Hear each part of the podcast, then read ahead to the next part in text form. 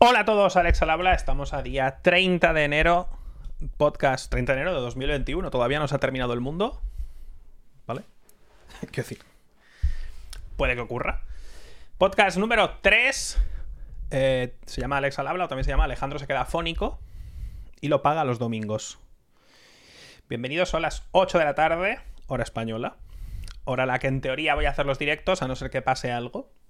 Me he traído. No me he traído un vaso de agua. O sea, el primer día no me traje nada. El segundo día me traje un vaso de agua o lo que sea, una botella. Me he traído mm, esta botella. De la cual voy a beber nada y voy a acabar afónico, ¿vale? Ese es el plan. Eh, vamos a empezar como cada semana. Primero haciendo un resumen un poco de mi semana. Para luego hacer un resumen de la semana en el mundo de los videojuegos. Para luego eh, dar una increíble bad take en tema de películas o series. Y ya está y elegir lo siguiente que vamos a ver. Eh, antes de empezar, o lo primero, eh, lo he puesto antes en Twitter, pero bueno, eh, he hecho, no hago entrevistas nunca, pero he hecho una entrevista con Cora. Bueno, Cora me ha entrevistado a mí. Cora, también conocido por su papel en la serie de Lost, como la persona esa que no envejece. Bueno, pues en su canal, en su canal de Twitch, de Twitch, en su canal de YouTube tenéis la entrevista que dura como... Perdón Dura como una hora o así y ya está, la podéis ver allí, punto. Sin más. He puesto el enlace en, tweet, en Twitter y si no, pues buscad en... Toco esto porque a veces no estáis viendo los que estáis escuchando, siempre lo digo sin que lo hago sin querer, pero es que se me cae el micro a veces. Bueno, eso, está en su canal de YouTube, eh, Cora, K-O-R-A-H, o tenéis mi enlace en Twitter. Sin más, eh, es una entrevista en la que digo cosas que los que me veis en directo habéis escuchado como 500.000 veces porque si algo me define es repetirme hasta el absurdo. Así que en eso estamos. Vamos a empezar con el, mi resumen de o sea, mi semana, vaya, con qué he hecho yo esta semana. Y eh, antes de eso, todavía, o sea, la previa de la previa de la previa, vamos a empezar con el club de lectura, ¿vale? Para los que no lo sabéis, o para los que sí lo sepáis, o para gente que esté escuchando esto y no haya escuchado, o no ya me haya visto previamente por algún motivo. En 2020 hice un club de lectura de El Archivo de las Tormentas, hicimos, bueno, nos leímos eh, tres libros principales, bueno, cuatro libros. En aquel, eh, esos libros lo hicimos desde enero hasta noviembre, más o menos. Y bueno, son libros que entiendo que a mucha gente le echen para atrás, son libros de 1200 páginas. A ver, es un canteo, ¿vale? Este año quiero hacer el club de lectura de. de Mistborn. Este es el primero, pero hay seis. Siete, porque también vamos a leer el. También vamos a leer eh, Historia Secreta, muy probablemente, pero bueno, ¿vale? Este es el primero, Nacidos de la Bruma. Bueno, perdón, El Imperio Final. La saga es Mistborn o Nacidos de la Bruma en español, también es de mi padre, Brandon Sanderson. Y eh, vamos a empezar a leerlos de la siguiente manera, ¿vale? Los directos del Archivo de las Tormentas los hacía una vez por semana y había que leer cada semana, pues decía, oye, pues esta semana hay que leer de, yo sé, del 0 al 10 capítulos. Cada uno leía por su cuenta y cuando llegaba el día del directo, pues íbamos comentando y también iba capítulo a capítulo. Los directos eran de dos horas y eh, la verdad es que me pasé un poco, yo creo. Sé que a muchos os gustará y lo que queráis, pero a mí me destruía la cabeza. Porque era, era mucho y además el archivo de las tormentas es denso como, como su madre y hay mucho contenido y muchas referencias cruzadas con otras sagas de, dentro de lo que es el Cosmere y todo eso. Nacidos de la Bruma en general es un poco más simple, sobre todo la primera, las primeras tres la primera trilogía, de momento, aunque vamos a leer todos, vamos a centrarnos en la primera trilogía, ¿vale? Porque hay dos trilogías. Bueno, es más complicado que eso, pero da igual. Así que vamos a leer los tres primeros libros de Nacidos de la Bruma o Mistborn. Que cada uno los compre o haga lo que tenga que hacer, es cosa suya. En vez de cada semana, esto va a ser cada dos semanas. Y vamos a empezar el día, porque no puede ser de otra forma, 14 de febrero, que cae en domingo. El podcast es los sábados de 8 a 10, más o menos. Eh, una vez que termina el podcast, lo resubo y está ya en Spotify, todos estos, todos estos, eh, todos estos sitios y en YouTube. Y en los domingos haremos el, el club de lectura. Obviamente, yo ya sé que un club de lectura no es que sea la cosa que está más eh, de moda entre la gente joven entonces yo ya sé que es algo que lo hago porque me gusta mucho leer y me gusta mucho compartir las cosas que leo y sé que hay gente a la que le gusta la fantasía y todo el rollo, pero yo ya sé que es algo que no va a ser una cosa de masas, pero me da igual. Así que va a ser cada dos semanas, empezando el día 14. Estamos de febrero. Estamos a día 30, ¿vale? Para el 14 de febrero del primer libro, El Imperio Final. Esta es la sexta edición, pero creo que van por la doceava o algo así ya. Hay que leer la mitad del libro. Vamos a leernos un libro al mes, probablemente, y son libros cortitos. Es decir, este tiene 650 o algo así. Cortitos me refiero a que son libros que, que no tienen 1300 páginas. A ver, tampoco. Gente, hijos de puta, que luego os pasáis 5 horas leyendo Twitter, ¿sabes? La mitad del libro son 300 páginas, serían 17 capítulos. 300 páginas en dos semanas son 20 páginas por día. Loco. Quiero decir que luego os pasáis dos horas leyendo Reddit, os pasáis hora y media mirando Twitter y eh, Instagram lo geáis, como poco, ¿eh? Como poco lo geáis. Entonces, si queréis leer, bien. Si no queréis el club de lectura, me parece estupendo. Los que queráis el club de lectura, pues esto es lo que hay. Este es el ritmo que hay que llevar, porque son seis libros y yo no puedo estar con un libro tres meses. Me aburro. Entonces, vamos a leernos un libro por mes. Así que para los que queráis ir el club de lectura, para el día 14 de febrero hay que leer 17 capítulos, creo que he dicho. Sí, 17 capítulos. Cuando veáis el 18, os paráis. Que son 300 páginas. Y ya está. Esto lo comentaremos, estas primeras 300 páginas, o lo que es lo mismo, la mitad del libro, lo comentaremos el domingo 14. Para los que quizá no sepáis lo que es esto y os interese, esto es un mundo donde hay como unas montañas gigantes, como unos volcanes que flipas. en un mundo pues que tiran eh, constantemente tiran ceniza, es un mundo muy oscuro y demás. Y hay gente con poderes que se llaman nacidos de la bruma que son capaces de que si se toman, si disuelven ciertos metales en alcohol y se meten un chupitazo, pueden usar eh, los metales, en función del metal que sea, para hacer cosas como, pues, empujar metal, por ejemplo, o atraerlo, o hacerse súper resistentes, o correr mucho, o modificar tu... Son un poco como Jedi, la verdad. Modificar un poco tus emociones y ese tipo de cosas. Está muy guay. Eh, si no os gusta la fantasía, muy probablemente os guste. Especialmente el primer libro, que es el que vamos a empezar leyendo, obviamente. Porque es muy... Parece Ocean's Eleven y demás. Es como... Imaginaoslo, para los que no os gusta la fantasía, es como una, una película sobre un robo. Con gente que tiene diferentes talentos. Pero se da la casualidad de que también hay magia por en medio. Pero lo importante es que es como un robo. Es una, es una haste movie, ¿vale? Entonces, yo os recomiendo que aunque quizá no guste la fantasía clásica del Señor de los Anillos o algo de eso, dadle un tiento, porque este fue el libro, este en concreto y no el Antris, este fue el libro que me hizo amar a este señor y ahora pues tengo un tatuaje de uno de sus libros y no me crece el pelo en el brazo, ¿qué pasa? Así que esto, esto es el resumen del tema de este es el resumen del tema del club de lectura. A quien le interese. A quien no le interese, pues nada. Vamos a empezar aquí lo que es el podcast de, videojuegos. ¿Qué he hecho esta semana? Eh, pues la verdad, tengo varias cosas que comentar. Como sabéis, he estado jugando varios juegos. Juegos que, por cierto, vamos a terminar. Mañana probablemente termine los dos juegos que tenía empezados, por si alguien los está siguiendo. Perdón, estoy intentando hablar un poco más claro, porque a veces, sobre todo hoy que me he escuchado hablando con Cora, y a veces parezco un poco tonto cuando hablo. Y hablo como muy rápido y me corto a mí mismo y no acabo las palabras, en fin. La cosa es que he estado jugando esta semana un par de juegos que eh, voy a terminar, probablemente, me gustaría terminarlos mañana, porque han salido muchos juegos y... Eh, ay, sí, la música de fondo, perdón, veis, es que se me olvidan las cosas, como lo tengo que tener todo en la cabeza la música que me hizo el chico este, un momento, a ver si la puedo poner, ¿vale? Perdón. Perdón, perdón, perdón. Creo que era esto. Uy. ¿Era esto? Creo que era eso. Un segundito, ¿vale? Es que para que lupe tengo que ponerla con el reproductor. Es que luego si pongo un vídeo tengo que quitarla. En fin, es un lío.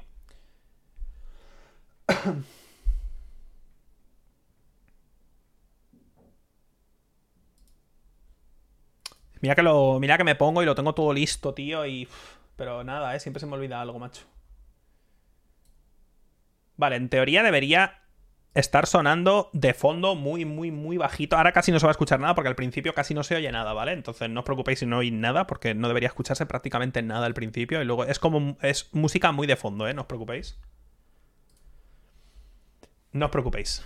Em, bueno, eh, a lo que iba, perdón. Esta semana, esta semana he estado jugando a.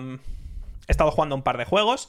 La semana pasada o la anterior empecé con School, si os acordáis, que hice que hice un directo y luego en el techo en el primer directo dije que no me había convencido del todo. Es un es un roguelite y demás, eh, que te haces, te haces como tus runes, ¿no? Empiezas con nada y vas cogiendo calaveras, cada calavera tiene un poder, digamos, que eso me recuerda al Alex Kit. Hay varios niveles, en cada nivel hay dos bosses y está bastante bien, ¿no? Porque aparte de las calaveras que te dan eh, una serie de habilidades activas, eh, la gracia es que puedes tener dos calaveras simultáneamente e intercambiar una con otra. Ahí es donde está un poco la gracia del asunto, porque cuando intercambias una con otra ahí ocurre algo, ¿no? Hay como una habilidad especial. Entonces, lo suyo es encadenar pues, la habilidad activa de una calavera con cambiar a la otra calavera con su habilidad activa. Es un poco jugar con eh, los cooldowns. Y eso está estupendo. El juego tiene varios problemas, a mi entender. Em, tiene varios problemas que. No acaban de cuadrarme del todo. Para empezar, es demasiado repetitivo, incluso para ser un, un roguelite, para mi gusto. Los niveles, sobre todo los dos primeros, no están aquellos, sobre todo el primero, eh, están bastante mejorables. Pero bueno, sea como fuera, de esto ya hablamos. La cosa es que se dio jugando y mi última, mi última palabra que voy a decir ah, respecto a este juego es que eh, llevo ya unas treinta y pico horas, que jugué una hora y dije, no me acaba de convencer, llevo 30 Lleva unas 32 horas, creo que llevo, algo así. O lo puedo decir exactamente, porque acabo de jugarme una runa ahora mismo. Pues no, no llevo 30, perdón, me he equivocado yo. Llevo 28 horas. Pensaba que llevaba más, ¿eh? y eh, aquí voy a dejar el juego, básicamente. Porque creo que tiene problemas serios en la progresión, sobre todo cuando tú vas jugando consigues unas gemas con las que luego cuando mueres y vuelves al castillo inicial puedes comprar una serie de cosas, de ahí que sea que mejoran tu run siguiente, de ahí que sea un rock light y no un rock like pero su progresión termina al principio. Básicamente, en las 6 o 7, 8 primeras horas, pues ya casi te has hecho todo el tema de la progresión, digamos, ya lo has terminado. Yo ahora tengo gemas y no sé, no tengo nada que hacer con ellas.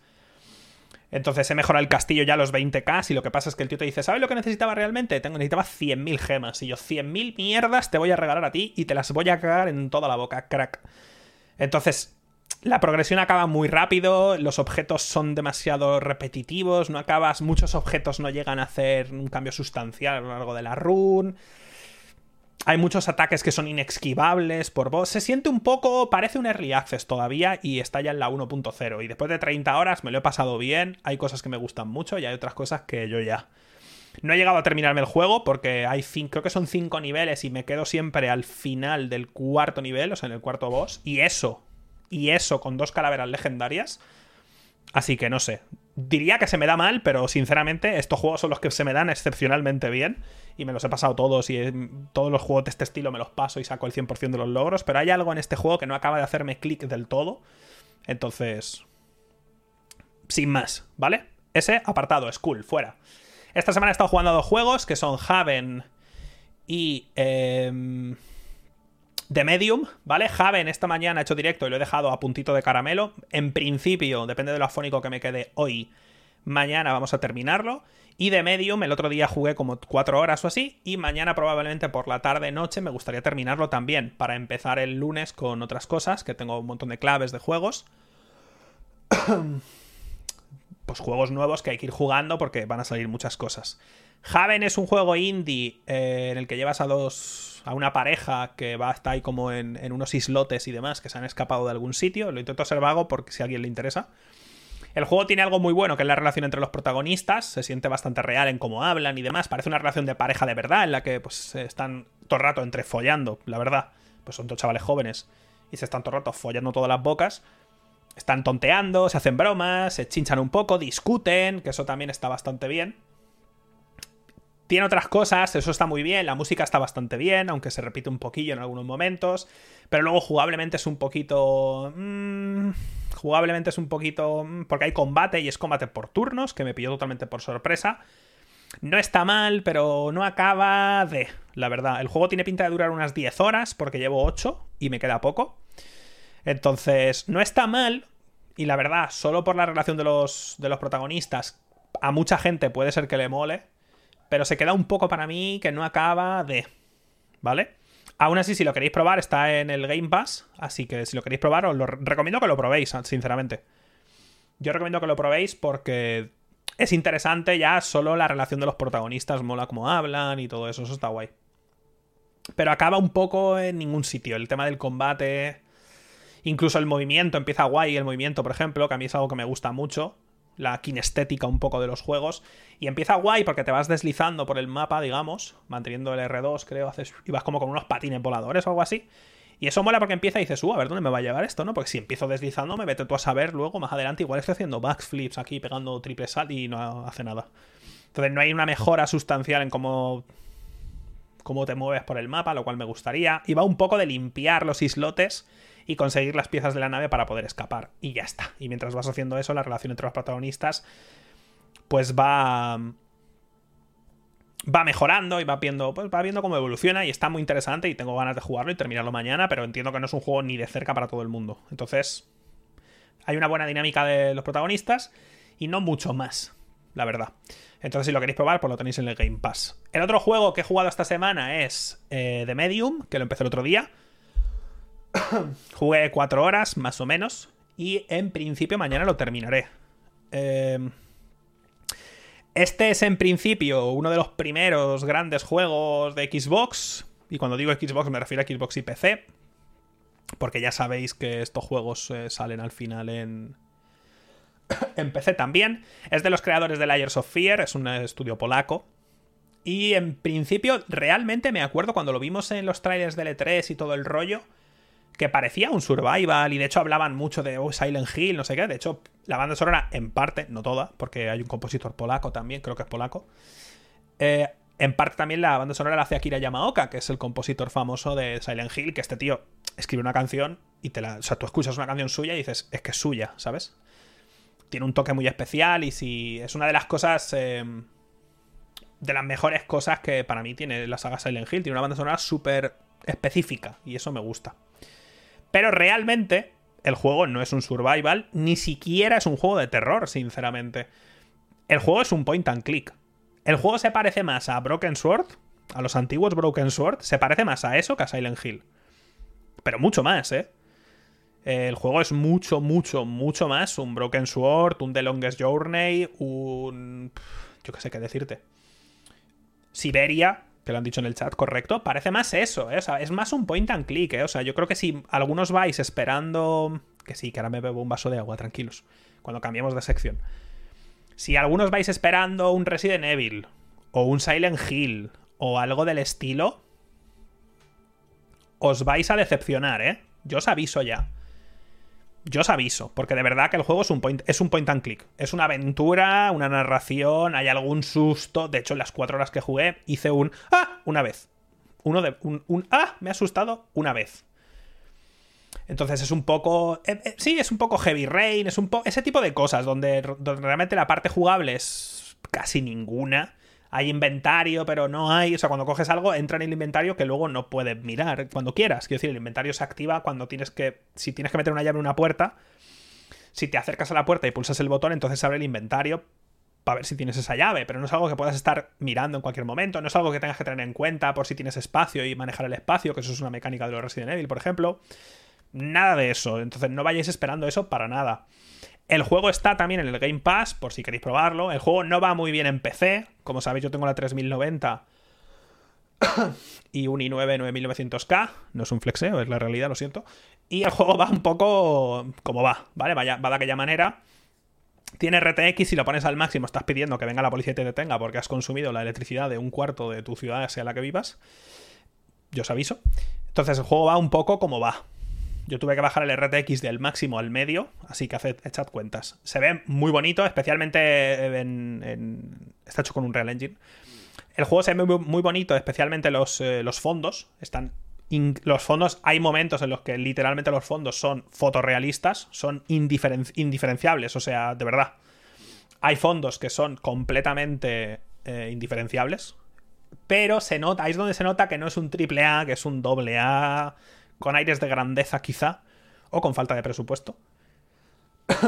los, o sea, los modelados de la protagonista y los modelados en general y las animaciones, las animaciones faciales, las texturas en general de los modelados, eh, la boca, cuando hablan, ese tipo de... Ahí donde se nota que mm, algo chirría un poquito y se nota mucho el contraste con los fondos y todo el rollo.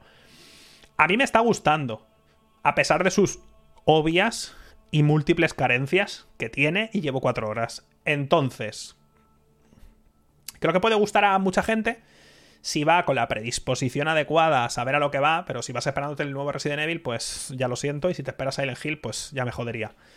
Si vas esperando un poco eso, algo más parecido a una aventura point and click, con algún toquecito, sobre todo en el ambiente y demás, de un poco de, de terror, ¿vale? Más que, más que terror es un thriller y tal, pues está guay. La mecánica de cambiar entre la realidad y el mundo de los muertos o algo así, porque la tía es una medium. Vaya spoiler del título. Pues tiene su aquel y es muy bonito estéticamente. Y ya, no lo he terminado. En principio mañana terminaré ambos. y ya está. Eso es lo que he estado haciendo esta semana. Me gustaría esta semana, pues eso, cerrarlo mañana y ya el lunes pasar a jugar otras cosas. De las que juegue, de lo que sea que juegue, pues lo hablaremos el sábado siguiente. Y a lo largo de la semana, pues iré jugando a estas cosas que hablaremos, ya digo, el podcast siguiente, pues. Pues lo que sea que pueda jugar o lo que no. Tengo claves de muchos juegos. Y ya veremos. Y ya está. Quería hacer un resumen un poco de todo esto. Y ya podemos ponernos con. Ya podemos ponernos con las noticias.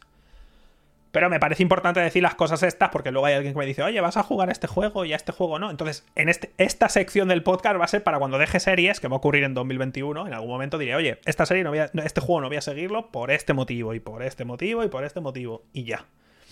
Y si alguien en algún momento se lo pregunta, pues le puedo decir, oye, mírate el principio del podcast número 4, o 5, o 6, o 8. Ahora vamos a cambiar a las noticias de la semana. Obviamente la gran noticia de la semana, que sea la última de la que hablemos, va a ser... Eh... Voy a hacer una broma, pero no lo voy ni hacer. Va a ser la noticia de las acciones de GameStop, que ha pasado, ha sido bastante jocoso el asunto. Antes de cambiar de sección, vamos a agradecérselo a nuestro increíble patrocinador, el patrocinador del podcast. ¿Quién es? Nadie, sois vosotros. Suscribíos, gracias.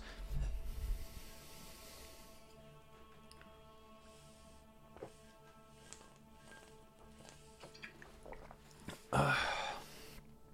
qué rica el agua.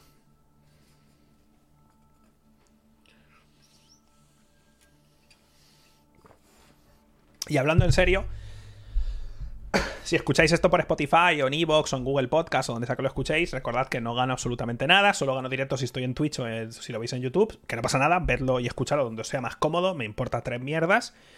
Pero si os gusta y os queréis suscribir en Twitch, pues yo os lo voy a agradecer. No soy alguien de pedir suscripciones, literalmente nunca, la verdad, fuera de bromas y demás. Pero si os gusta, pues eh, estaría bien.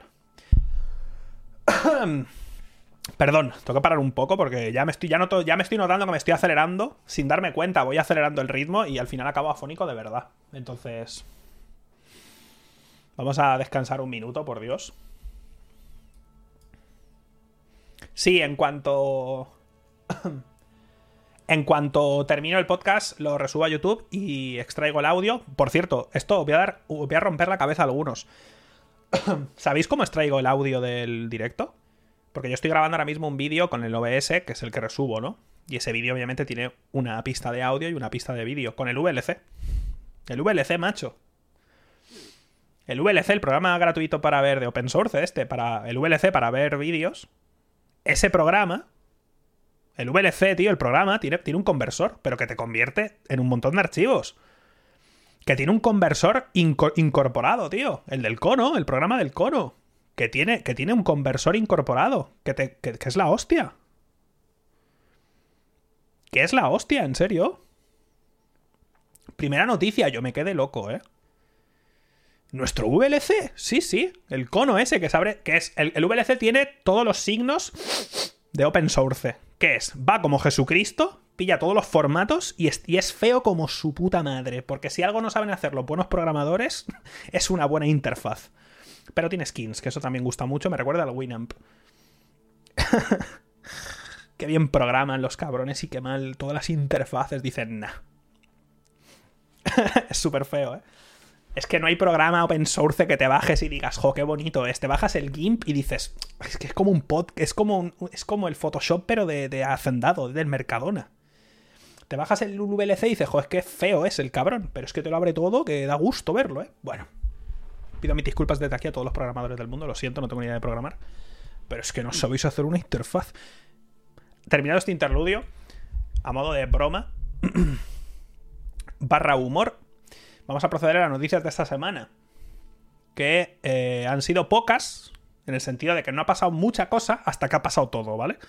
Entonces vamos a decir las noticias tontas que he ido guardando esta semana, tontas en el sentido de que van a ser muy cortitas, y luego vamos a pasar a hablar del gran tema de la semana, que ha sido el de, el de Wall Street y, las, las, acciones de GameStop y todo eso, que mm, lo siento, pero si esperáis una gran take por mi parte, lo siento, pero no tengo ni idea de la bolsa, pero bueno, me he estado informando un poco. Sea como fuere, vamos a pasar a, a esto, como siempre los enlaces estarán en la descripción y todo el rollo ese, ¿vale? Un momento, vamos a cambiar a esto, si se cambia. Vale. Primera noticia viene de Eurogamer, me la he guardado porque a mí me gusta personalmente. La noticia es que la 1, como sabéis hace poco, salió la 1.5 de Stardew Valley, eh, que es un juego que me gusta mucho, que os recomiendo a todos, que ha vendido eh, muchísimas copias. A mínimo que os gusten los juegos de gestión. En este caso tienes una granjita y un pueblo maravilloso. Eh, a mínimo que os gusten los juegos de gestión, pues está muy bien, yo se lo recomiendo a todo el mundo, tiene un montón de contenido y hace muy poco salió la versión 1.5 que tiene pinta de ser prácticamente el final del juego en sentido de actualizaciones. Han sido todas gratis y es una pasada, me gusta mucho. Y la noticia simplemente la he guardado porque quería hablar del tema porque me gusta tanto Stardew Valley que es que mm, me apetece.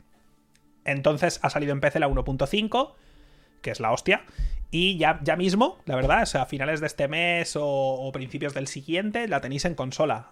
Así que para adelante. Este juego está en móvil, está en todas partes y ya digo, a mínimo, mínimo, mínimo. mínimo, mínimo, mínimo que os gusten los juegos de gestión. Yo los recomiendo, pero con todas. La verdad, yo he jugado 200 horas, creo, algo así. Y me ha gustado mucho. Aparte, si os gusta, aunque juguéis esas 200 horas, en móvil, por cierto, tiene un muy buen control y ya sabéis que yo, otra cosa no, pero me puedo quejar de los juegos de móvil y sus controles Puedo hacer un podcast solo de eso, ¿vale? Y hay un montón de mods, ¿vale? Hay un montón de mods de reconversión completa y demás. Y pues lo recomiendo aquí una vez más porque me apetece. Porque este tío ya es, Este tío tiene dinero para enterrarnos a mí y a todos los que estamos en el chat. Y quiero que tenga más dinero todavía, ¿vale? Porque ha hecho un juego que es Cristo. El Concernetate es mi padre, ¿vale? Así que nada. Esa es la primera noticia. Así de estúpida es, pero me apetecía hablar del tema. Intento separarme del micro y a la vez respirar. Porque acabo. Acabo afónico por eso, tío.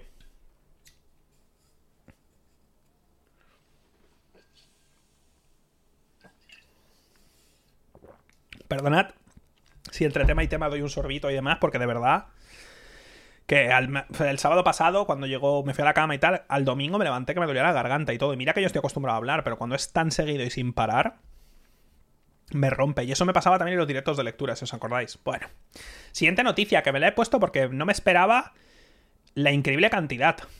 Para los que estáis en Twitch estáis viendo el titular, pero para los que no os lo leo, viene de Destructoid. Eh, hace poco pusieron el Star Wars Battlefront 2 en la Epic Store. Como sabéis, la Epic Store pone muchos juegos.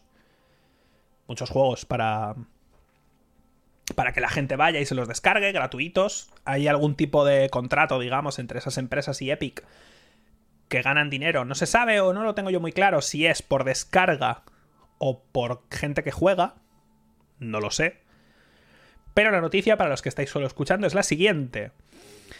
Alrededor de 19 millones o más de 19 millones, lo voy a repetir otra vez, más de 19 millones de personas descargaron, bueno, adquirieron Star Wars Battlefront 2 gratis en la Epic Game, en la Epic Game Store. 19 millones de personas, que yo sé que ahora muchos estaréis pensando, bueno, yo cada vez que ponen un juego gratis, abro el cliente de la Epic, hago clic clic, me pillo el juego gratis y cierro el cliente. Yo también lo he hecho. Yo también lo he hecho y con juegos con juegos que ya tengo en Steam. Es más, con juegos que me han dado una clave para Steam y voy a Epic y canjeo mi clave gratis. Claro. Lo he hecho más de una vez. Es cierto. Levanto la mano y digo yo soy culpable. Es así. Pero 19 millones de personas, ¿eh? Quiero decir, ojo con los números, yo no me lo esperaba para nada, por eso he guardado esta noticia, porque no nos hacemos, quizá, ¿no? Yo, bueno, eh, quizá no, no nos hacemos ninguno de nosotros, entiendo. No nos hacemos una idea de la magnitud de... Yo no me hago una idea, sinceramente. Yo sé que Fortnite es muy famoso, por ejemplo, o que Among Us cuando tuvo su increíble pick, pues jugaba mucha gente, o cosas así. Pero no nos hacemos, joder, yo por lo menos, si a mí, sin ver esta noticia me dijeran, oye, ¿te acuerdas que pusieron el Battlefront gratis en la Epic Store? ¿Cuánto crees que ha descargado? Te juro que yo habría dicho... Yo qué sé, 5 millones, quizá. Que ya me parecen muchos, ¿eh? Yo habría dicho 5 millones, quizá. Habrán hecho clic, por ejemplo. 4, 5, 6, algo así. Quizá 10 habría dicho, ¡buah! No me lo esperaba. Pero 19 millones, que sí. Probablemente es que fíjate, porque esto creo que lo leí en Reddit, vi a dos personas hablando del tema y uno dijo, vale, mucha gente no lo jugará o mucha gente habrá ido solo por hacer clic y ya está. Pero con que un 5% de la gente acabe jugando, un 10% de casi 20 millones son 2 millones. Un 5% de eso son un millón de personas. Pero es que eso es mucha gente, ¿sabes lo que quiero decir? Entonces, ojo, es que es mucho, tío, ¿sabes? Entonces, joder, no sé. Lo he guardado por, para, para incluso yo guardármelo un poco en la cabeza de, de lo que son estos números, ¿eh? Y lo que han supuesto muchas veces juegos gratis que a veces se nos olvidan. ¿Os acordáis que esto lo puso los de... Los de Rocket League, que ahora se me ha olvidado el nombre de la empresa. Seguro que ahora alguien lo dice en el chat y me acuerdo. Rocket League tuvo uno de sus primeros super picos y se hizo muy famoso al principio. Sionix, Sionix, Pionix, Sionix es, ¿no? Tuvo su primer pico grande, alguien se acordará, cuando lo pusieron gratis en la Store de la Play. Lo pusieron en el Plus, en el PlayStation Plus, y ellos mismos, el equipo de desarrollo en Twitter, dijeron, hostia, hemos tenido un pico como no habíamos visto nunca, y eso catapultó el juego, pues a las cotas de hoy día. Obviamente, si ponen un juego que es muy malo, por muy gratis que te lo den, pues no va a acabar de cuajar, pero estas técnicas o tácticas de poner juegos gratis pueden servir a juegos pequeños para dar ese salto y funcionar, pues eso, como catapulta a, los grandes públicos. O para juegos que están un poco ya en caída libre, probablemente. La verdad es que no sé cómo estará el tema de, Battlefront. No sé cuánta gente estará jugando actualmente a Battlefront antes de, esto. Pero puede servir para dar unos últimos coletazos, para acabar un poco la vida útil quizá del juego. Battlefront 2 ya sabéis que tuvo tuvo un inicio un poco regulero con el tema de de las, de las lootbox y las, las, cartas aquellas de batalla y demás. El juego se ve espectacular. El juego es visualmente Star Wars. Y jugablemente es un poco... A mí no me acabo de cuajar del todo, la verdad. Hay rumores, ya que estamos hablando de esto, por quien lo hace, que lo hace DICE, hay rumores o se está empezando ya, está empezando ya a hablarse de un, de un, restart de la saga Battlefield, que la verdad acabó de aquella manera con Battlefield 5 y se está empezando a hablar ya de, de, una vuelta, digamos, a los orígenes un poco de lo que fue Battlefield. Se habla de cosas como Battlefield 3 y cosas así. Pero bueno, simplemente he puesto esta noticia para que nos hagamos un poco la idea, tengamos un poco en mente lo que significa que pongan tu juego gratis en la Epic Store, lo que puede significar, los números que se mueven, porque hablamos mucho de la Epic Store y siempre que sale el tema la gente va, vaya mierda de tienda. Bueno, lo que tú quieras que tiene tela que todavía no tenga muchas cosas, ¿eh? la verdad. Pero... Joder, la verdad es que... Es mucha gente, es que no sé. Me quedé, me quedé flipado, ¿eh? te lo juro. Guardé la... Guardé la... Guardé la noticia porque me quedé completamente sorprendido. Pero, pero increíble, ¿eh? En fin. Sin más, de nuevo, viene de Destructoid. Abajo tenéis los links en YouTube y y ya está. si queréis leer la noticia entera, que tampoco hay mucho más que leer. Lo, lo importante de aquí era el título porque me llamaba la atención para, para dar paso a hablar de todo el resto. Siguiente noticia. Y sorbito de agua.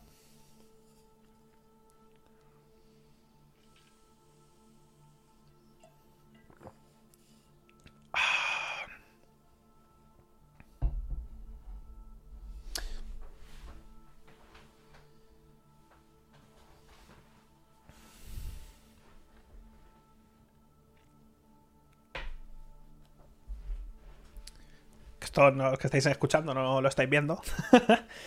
la noticia es, viene de Vandal. y dice así. Un nuevo Star Wars, eh, Caballeros de la Antigua República, está en desarrollo, pero no por EA. Esto se está hablando, ya se, empezó ya a hablar hace unas semanas sobre el hecho de que EA e iba a perder, digamos, su... Bueno, a perder o se acaba, ¿no? Su contrato, el contrato que tenía firmado EA con... con Disney, entiendo, ¿no? Que al final son los que son los dueños de Star Wars.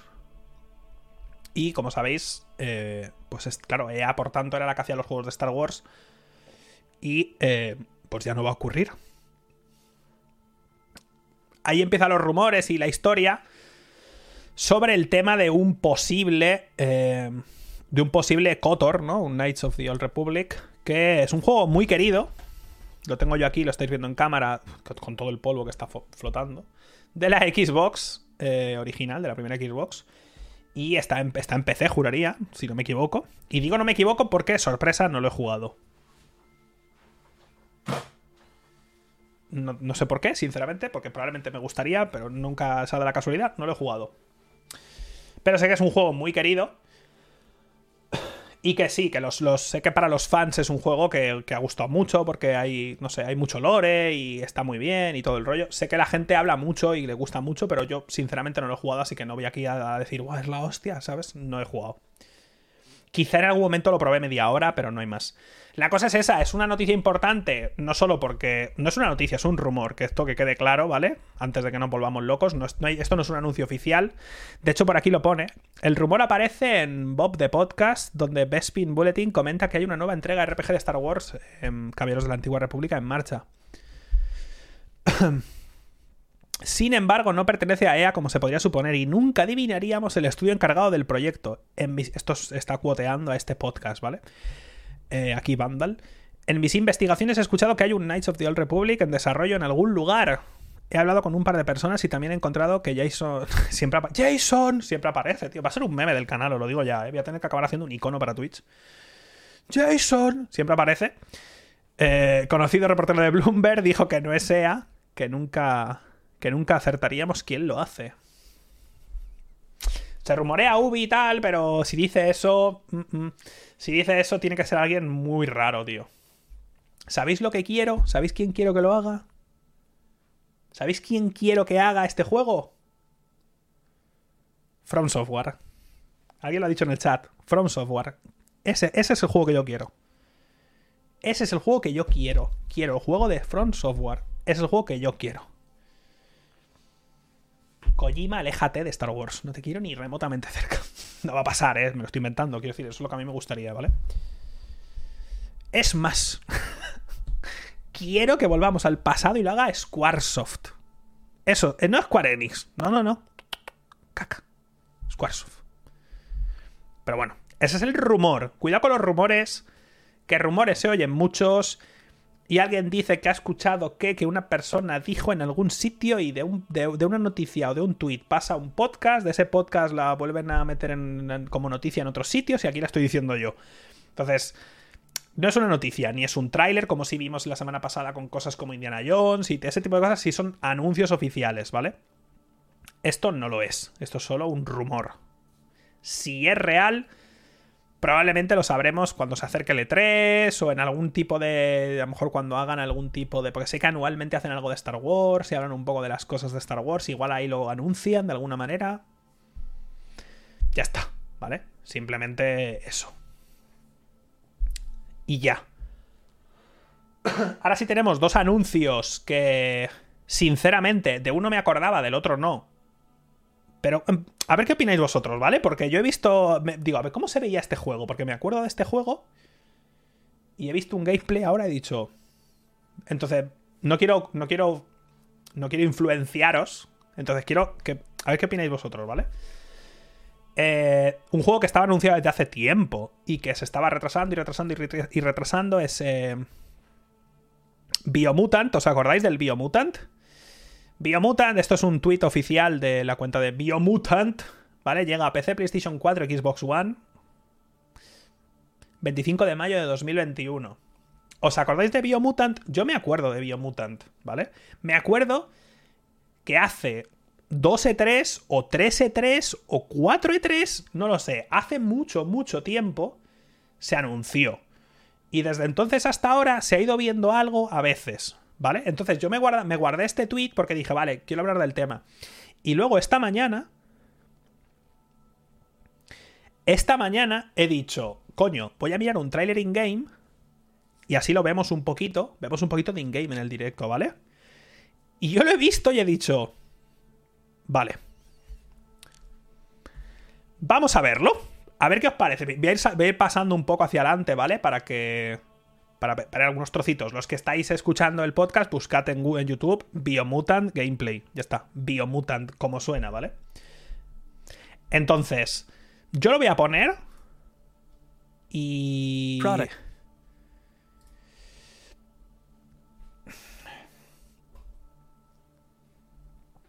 A ver qué opináis, ¿vale? Porque igual soy yo, ¿eh?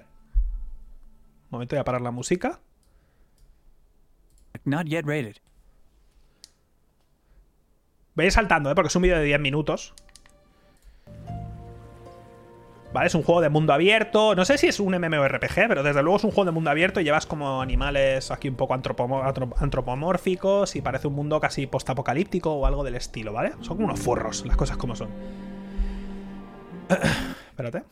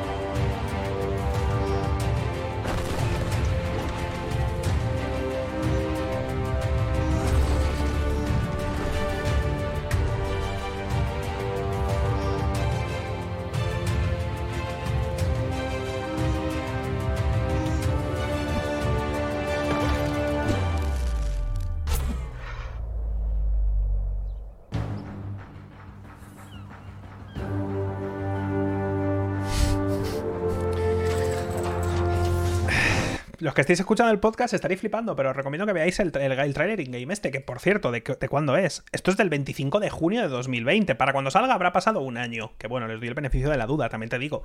El core de un juego en un año no se cambia. Entonces, no sé qué, no sé, no sé, es un, parece un poco una temporada del Fortnite, por ejemplo, tiene ese rollo, tiene como un rollo muy cartoon y demás, luego de repente hay vehículos, o sea que parece como que hay como crafteo, Luego de repente están peleando y te ponen un Boink, como si fuera un cómic. Tiene unos gráficos que me recuerdan al Unreal Engine anterior. Tiene un rollo así, no sé, es muy extraño, tío. No me desagrada, o sea, quiero, quiero jugarlo porque es tan raro que desde luego quiero jugarlo. Pero no acabo de... Mira este menú. Ahora, los que estáis viendo, este, menú es para mí, para mí, que no he jugado mucho a Fortnite, para mí es indistinguible del Fortnite, literal. Es, muy raro. Es, es muy raro. Es muy raro. te lo juro, no sé, no sé. He visto el tweet y digo, hostia, es verdad, el, el Biomutant, tío. Voy a mirarlo a ver, que no me acuerdo. Y he visto un poco y digo. Bueno, estoy viendo, pero el personaje va encima de una montura que es una mano. Bueno, no sé. Es un bati. ¿Sabéis a lo que me recuerda? Me acabo de dar cuenta. ¿Sabéis a lo que me recuerda? ¿Dónde estás? ¿Dónde estás? ¿Dónde estás? Espérate. A ver si lo encuentro. ¿Dónde estás? Esto es un podcast profesional en el que me voy a buscar un videojuego. Un segundo.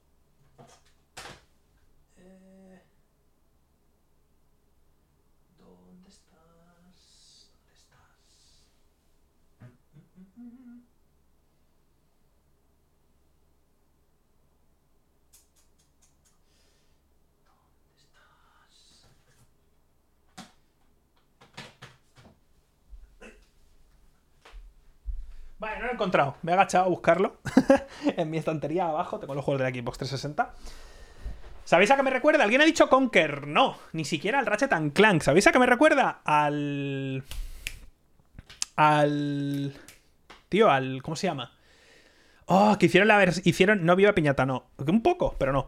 al que hicieron para la Xbox 360, el Nuts and Bolts. ¿Cómo se llama? Ese es el nombre de la. ¿Cómo se llamó el juego? O sea, su. Banjo Kazooie, correcto. Me recuerda un poco al Banjo Kazooie, macho, con el tema de los vehículos y tal, pero luego te mezcla cosas de mundo abierto y demás. Pero me recuerda a ese Banjo Kazooie, no a. No a los otros, a ese en concreto, al Nuts and Bolts, que fue un desastre de juego, por cierto. El Banjo que no es Banjo, ¿vale? Entonces, lo tengo por ahí, pero no lo encuentro. Me recuerda un poco a eso, la verdad. No sé muy bien por qué, pero lo he pensado de repente. Digo, hostia. Cuando he visto el arma hacerse como pieza a pieza, me recuerda a ese en concreto que tenías que hacer los vehículos y todo el rollo. No sé. Voy viendo así un poco de gameplay que os recomiendo que lo miréis. Si luego tenéis tiempo, echarle un ojo a todo, el, a todo lo que sea aquí, porque en 10 minutos se ven como 5 juegos diferentes, te lo juro, ¿eh? A ratos parece que tiene una estética como asiática y luego de repente parece Fallout, y luego parece Fortnite, y luego parece el Banjo Kazooie, y luego parece, y luego parece. Y al final muchos juegos que tienen tantas cosas raras pecan de no ser nada en concreto. Muchos de los juegos que tienen un montón de cosas al final los recuerdas como... Mira, esto es Star Wars. el agujero del Charlac. Al final son esos juegos que recuerdas. ¿Te acuerdas de aquel juego que se parecía a aquel otro? Pero bueno, no sé, tío, combate bajo el agua de repente. No sé, tío, es muy raro. Es muy raro, tiene de todo. Entonces quería hablar solo de eso, que iba a salir por, recordarlo simplemente, pero me buscado el gameplay y digo, que enseñarlo en el podcast porque te lo juro que me he quedado... Me lo he visto esta mañana y me he quedado loco perdido, tío. Te lo juro, me he quedado que digo... No entiendo nada. No sé qué está pasando. Y de este otro juego yo te lo juro que ni me acordaba. ¿Alguien se acuerda del anuncio de este juego? Este juego es El Señor de los Anillos Gollum. Yo te lo juro. Cero. Cero, ¿eh? Este juego es El Señor de los Anillos Gollum. Yo no me acuerdo de haber visto un anuncio de este juego. Y la cosa es que el Biomutant sale ahora. Eh, he, dicho, he, dicho el, he dicho la fecha antes. Y este se retrasa, ¿vale? Se retrasa hasta finales de 2021, creo que era. La cosa es que vi el tweet y dije, un momento, ¿qué juego es este? Porque yo no recuerdo, yo recuerdo de, de, este, de Star Wars. Del Señor de los Anillos, recuerdo los, los otros, los que eran como los Batman, ¿os acordáis? Los que eran como los Batman Arkham Asylum, con su combate y todo el rollo, que me gustaron relativamente. Shadow of Mordor, gracias. Pero este, te lo juro, no me acuerdo. Bueno, mirad, es un minuto el tráiler, ¿vale? Si lo queréis ver, buscad eh, El Señor de los Anillos Gollum. ¿Vale? Es, es CGI, eh, por cierto. No esperéis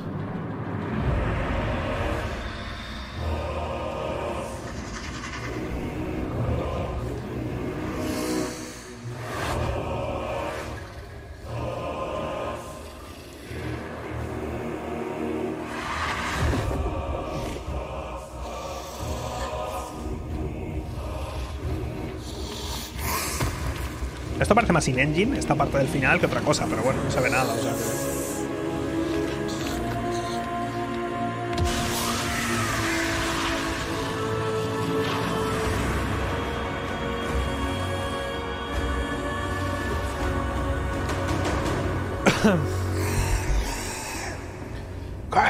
Bueno, para los que no lo queráis ver el tráiler siquiera, no os perdéis nada. Se ve una cueva, se ve a Gollum, sale de la cueva y hace... Y mira el monte del destino que está explotando. Y ya está. Ese es el tráiler. Que yo viendo esto no me pregunto cómo va a ser el juego. Me es irrelevante, me da igual. Lo que yo me pregunto es, ¿es necesario hacer un juego de Gollum? Es un personaje que digas, jo, ¿sabes qué me apetece? Ser Gollum. Me apetece. Ser un hobbit que le ha corrompido el poder del anillo. Me apetece. ¿Qué haces? ¿Un juego de sigilo? Me pego un tiro en la boca. Le digo al. Le digo a Gandalf que me meta la puta vara, que me empale con la vara. Digo, Gol digo, Gandalf, ven aquí. El gris, el blanco, me da igual, el color que te dé la gana. Ven aquí, crack. Y mátame antes de jugar al juego de Gollum. Entonces no sé muy bien qué pretenden. Porque puedo entender el Shadow of Mordor y tal, que es verdad que el segundo. Ese es el Shadow of Mordor. Los dos, ya sabéis a lo cuales me refiero. El primero estuvo muy bien. Y el segundo estuvo bastante regular. El primero me acuerdo que me gustó el, el Shadow of War, sí. me gustó mucho el del primero, el tema del sistema Nemesis y tal, que luego lo llevaron al segundo. El problema del segundo fue las loot boxes y todo el tema de la monetización y el grindeo y demás. Y a mí me costó horrores. No sé, al final el segundo fue un desastre porque se metieron ahí las empresas a malmeter, como viene siendo habitual. Pero bueno. De este juego ni lo sabía que lo estaban haciendo. He visto el trailer y me ha dado como un rebelús. Me ha dado como una. Mm, una cosa por dentro que he dicho. Eh, no me apetece es que no me apetece, la verdad. Entiendo que... Lo siento, pero es que me paga Brandon, ¿sabes? Por hablar de esto. En cada, cada vez que no digo su nombre me, envía mil dólares. Entonces, ¿por qué no cogemos este dinero y hacemos un juego de mundo abierto de Mistborn? ¿Qué, qué costaría? No sé, tío. ¿Qué costaría? Bueno. No sé, no acabo de verle el, el gusto de decir, hostia, me apetece un juego de Gollum. Es que lo veo tan... Eh, ¿Sabes? No sé, ¿qué, ¿qué, hace? Es que, no, es que no acabo de ver, no me imagino ni el gameplay, tío. ¿Qué haces? ¿Sigilo todo el rato? Porque no vas a tener armas, no vas a combatir, no, no, no ¿Qué progresión haces? Es que no sé, no, eh, no entiendo, la verdad, no sé. Obviamente cuando sepamos más, si sale algún otro trailer in-game o lo que sea, lo veremos en directo, porque otra cosa no, pero curiosidad la tengo toda. Pero ya de inicio la premisa me parece un costrón que flipas. De inicio. Pero claro, Señor de los Anillos es, una, es la saga de fantasía más conocida del mundo y por lo tanto pues hay que, hay que milquear bien esas tetas golosas de un señor inglés que se murió hace un tiempo porque será que no hay cosas en fantasía. Joder, anda que no hay. Estamos en, en la mejor época de la fantasía en tema de libros. Pero bueno, es lo que hay. Por desgracia.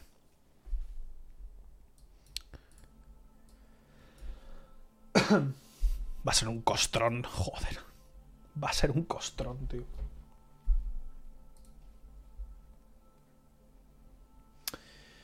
Eh, eh, eh.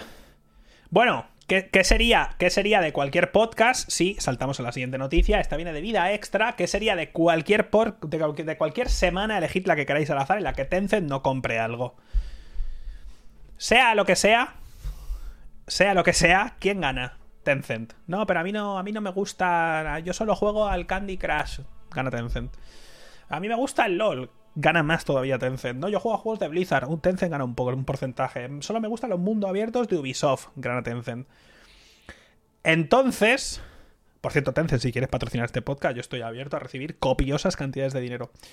Eh, con los que me he metido con ellos, tela. Bueno, la noticia, perdón. Tencent se hace con una parte de Not, responsables de Life is Strange y Twin Mirror, por valor de 30 millones de euros. y Remember Me. Don Not hizo también Remember Me. ¿Alguien se acuerda de Remember, de Remember Me? ¿Es irónico que nadie se acuerde de Remember Me? es irónico, ¿no? Que literalmente el juego que se llama Recuérdame, nadie se acuerda de ese juego. Es bastante irónico. No es una costra, no digáis tonterías. No es una costra. No es un juegazo, Remember Me, es cierto. Pero el rollo este de una París postapocalíptica, si la recuerdo bien, que también sería irónico que yo mismo me esté riendo del hecho de que nadie se acuerda yo no me acuerde, exactamente. Tiene su cosa. Tiene. Es verdad que tiene algunas. Tiene algunas cosas malas el juego. Es un juego normalucho. Tiene, es un juego normalucho con alguna cosilla por aquí y por allá. Pero bueno, es curioso. Sea como fuera, es normal que la noticia se nombre Life is Strange porque es el gran juego de esta gente, el juego que les catapultó a estos a la mega fama. Que a mí me da un poco la sensación, no he jugado al Twin Mirror, sinceramente. Creo que me dieron clave, pero no lo he jugado. pero tengo la sensación de, ¿no os parece, igual me lo parece a mí, ¿vale? ¿No os parece un poco que a estos les está pasando como a los de... Como a los de... Los de los zombies, tío como a Telltale, ¿no os parece un poco... ¿No da la sensación? ¿O solo soy yo? Que puede ser, ¿eh? Porque no he jugado ni de cerca todos los juegos que ha hecho Donut. Pero no, no da como la sensación de que se hicieron súper, súper, súper, súper famosos por un juego. Y desde entonces, como que van un poco empujando una pelota que cada vez pesa más y da la sensación como que cada vez va como un poco a peor. No lo sé, ¿eh? De nuevo, me digo la sensación que me da, ¿eh? porque es verdad que yo no he jugado a Twin Mirror y hay muchas cosas que han hecho que no. que no he jugado. Y sé que, por ejemplo, el, Life is Strange 2 ha gustado mucho a mucha gente, pero no aunque haya gustado y se ha llevado buenas notas, si no me falla la memoria,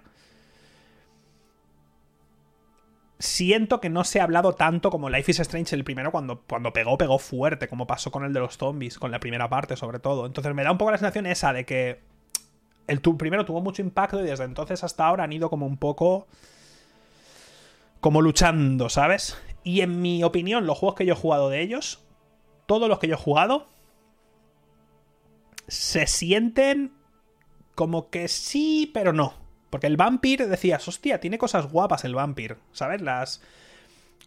El Vampir tenía el rollo ese de que cuando hacías algo, por ejemplo, eh, tenía consecuencias. Si matabas a gente, la ciudad como que se iba corrompiendo cada vez más o algo así, ¿no? Tenía cosas guays y las comes, pero luego tenía, un combate que decías... Mmm, ¿Qué combate? Podemos, podemos acabar ya, no quiero pelear más. Entonces tenía un poquito esas cosas, ¿no? Parece como... Parece no soy de poner números, pero parece como una compañía de. Yo saco 6 7 te hago desarrollos relativamente rápidos y a la cama. Tiene ese rollo de estar un poco como ahí. Ahí, como sobrevolando el 6 el 7. Estamos ahí un poquito entre el bien y el notable. Y a mí que no me registren. Pero bueno, la cosa es que Tencent ha comprado una parte, ojo, cuidado. Se hace con una parte por valor de 30 millones de euros, que no debe ser muy grande porque 30 millones no es mucho, pero bueno, también no es un estudio muy grande, así que se queda un poco ahí. Simplemente lo he puesto como ya me hace gracia, ya cada vez que ya cada vez que leo una noticia que pone Tencent compra o se hace con, ya guardo esa noticia porque digo, hay que hablarlo porque coño, es Tencent, ¿sabes? Hay que hablar de Tencent porque ya te digo, es que me hace mucha gracia.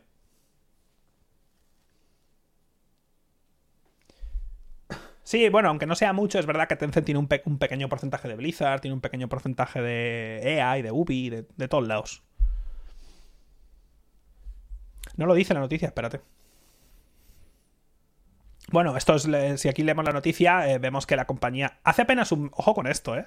Os voy, a poner, voy a poner en contexto para que veáis estos números, que igual no lo hice la semana pasada, ¿eh? hace un mes Tencent compró eh, la empresa que hizo Warframe, que de esto hablamos, pero mirad esto. Hace apenas un mes, la compañía se hacía con los creadores de Warframe por un total de 1.300 millones de dólares. También ha realizado compras e inversiones en otros estudios como Funcon y Jagger Development. ¿Sabéis que costó unos 1.300, 1.500 millones de dólares? ¿Alguien lo sabe? Twitch. Y otra cosa que costó unos 1.500 millones de dólares fue YouTube. A Google. Google compró YouTube por unos 1.500 o algo así. Y también Amazon compró Twitch por unos 1500 aproximadamente. Pues Tencent ha comprado Warframe por 1300 millones. Que Warframe, ojo, cuidado, eh. Tiene, tiene una. Tiene una fanbase. Tiene una, una fanbase y una gente que juega Warframe que. que meten pasta, eh. Meten. Meten mucho, mucho, mucho dinero. Entonces, es un juego que genera mucho. Que por cierto, si no me falla la memoria, me puedo estar equivocando. Tencent no, no compraron también.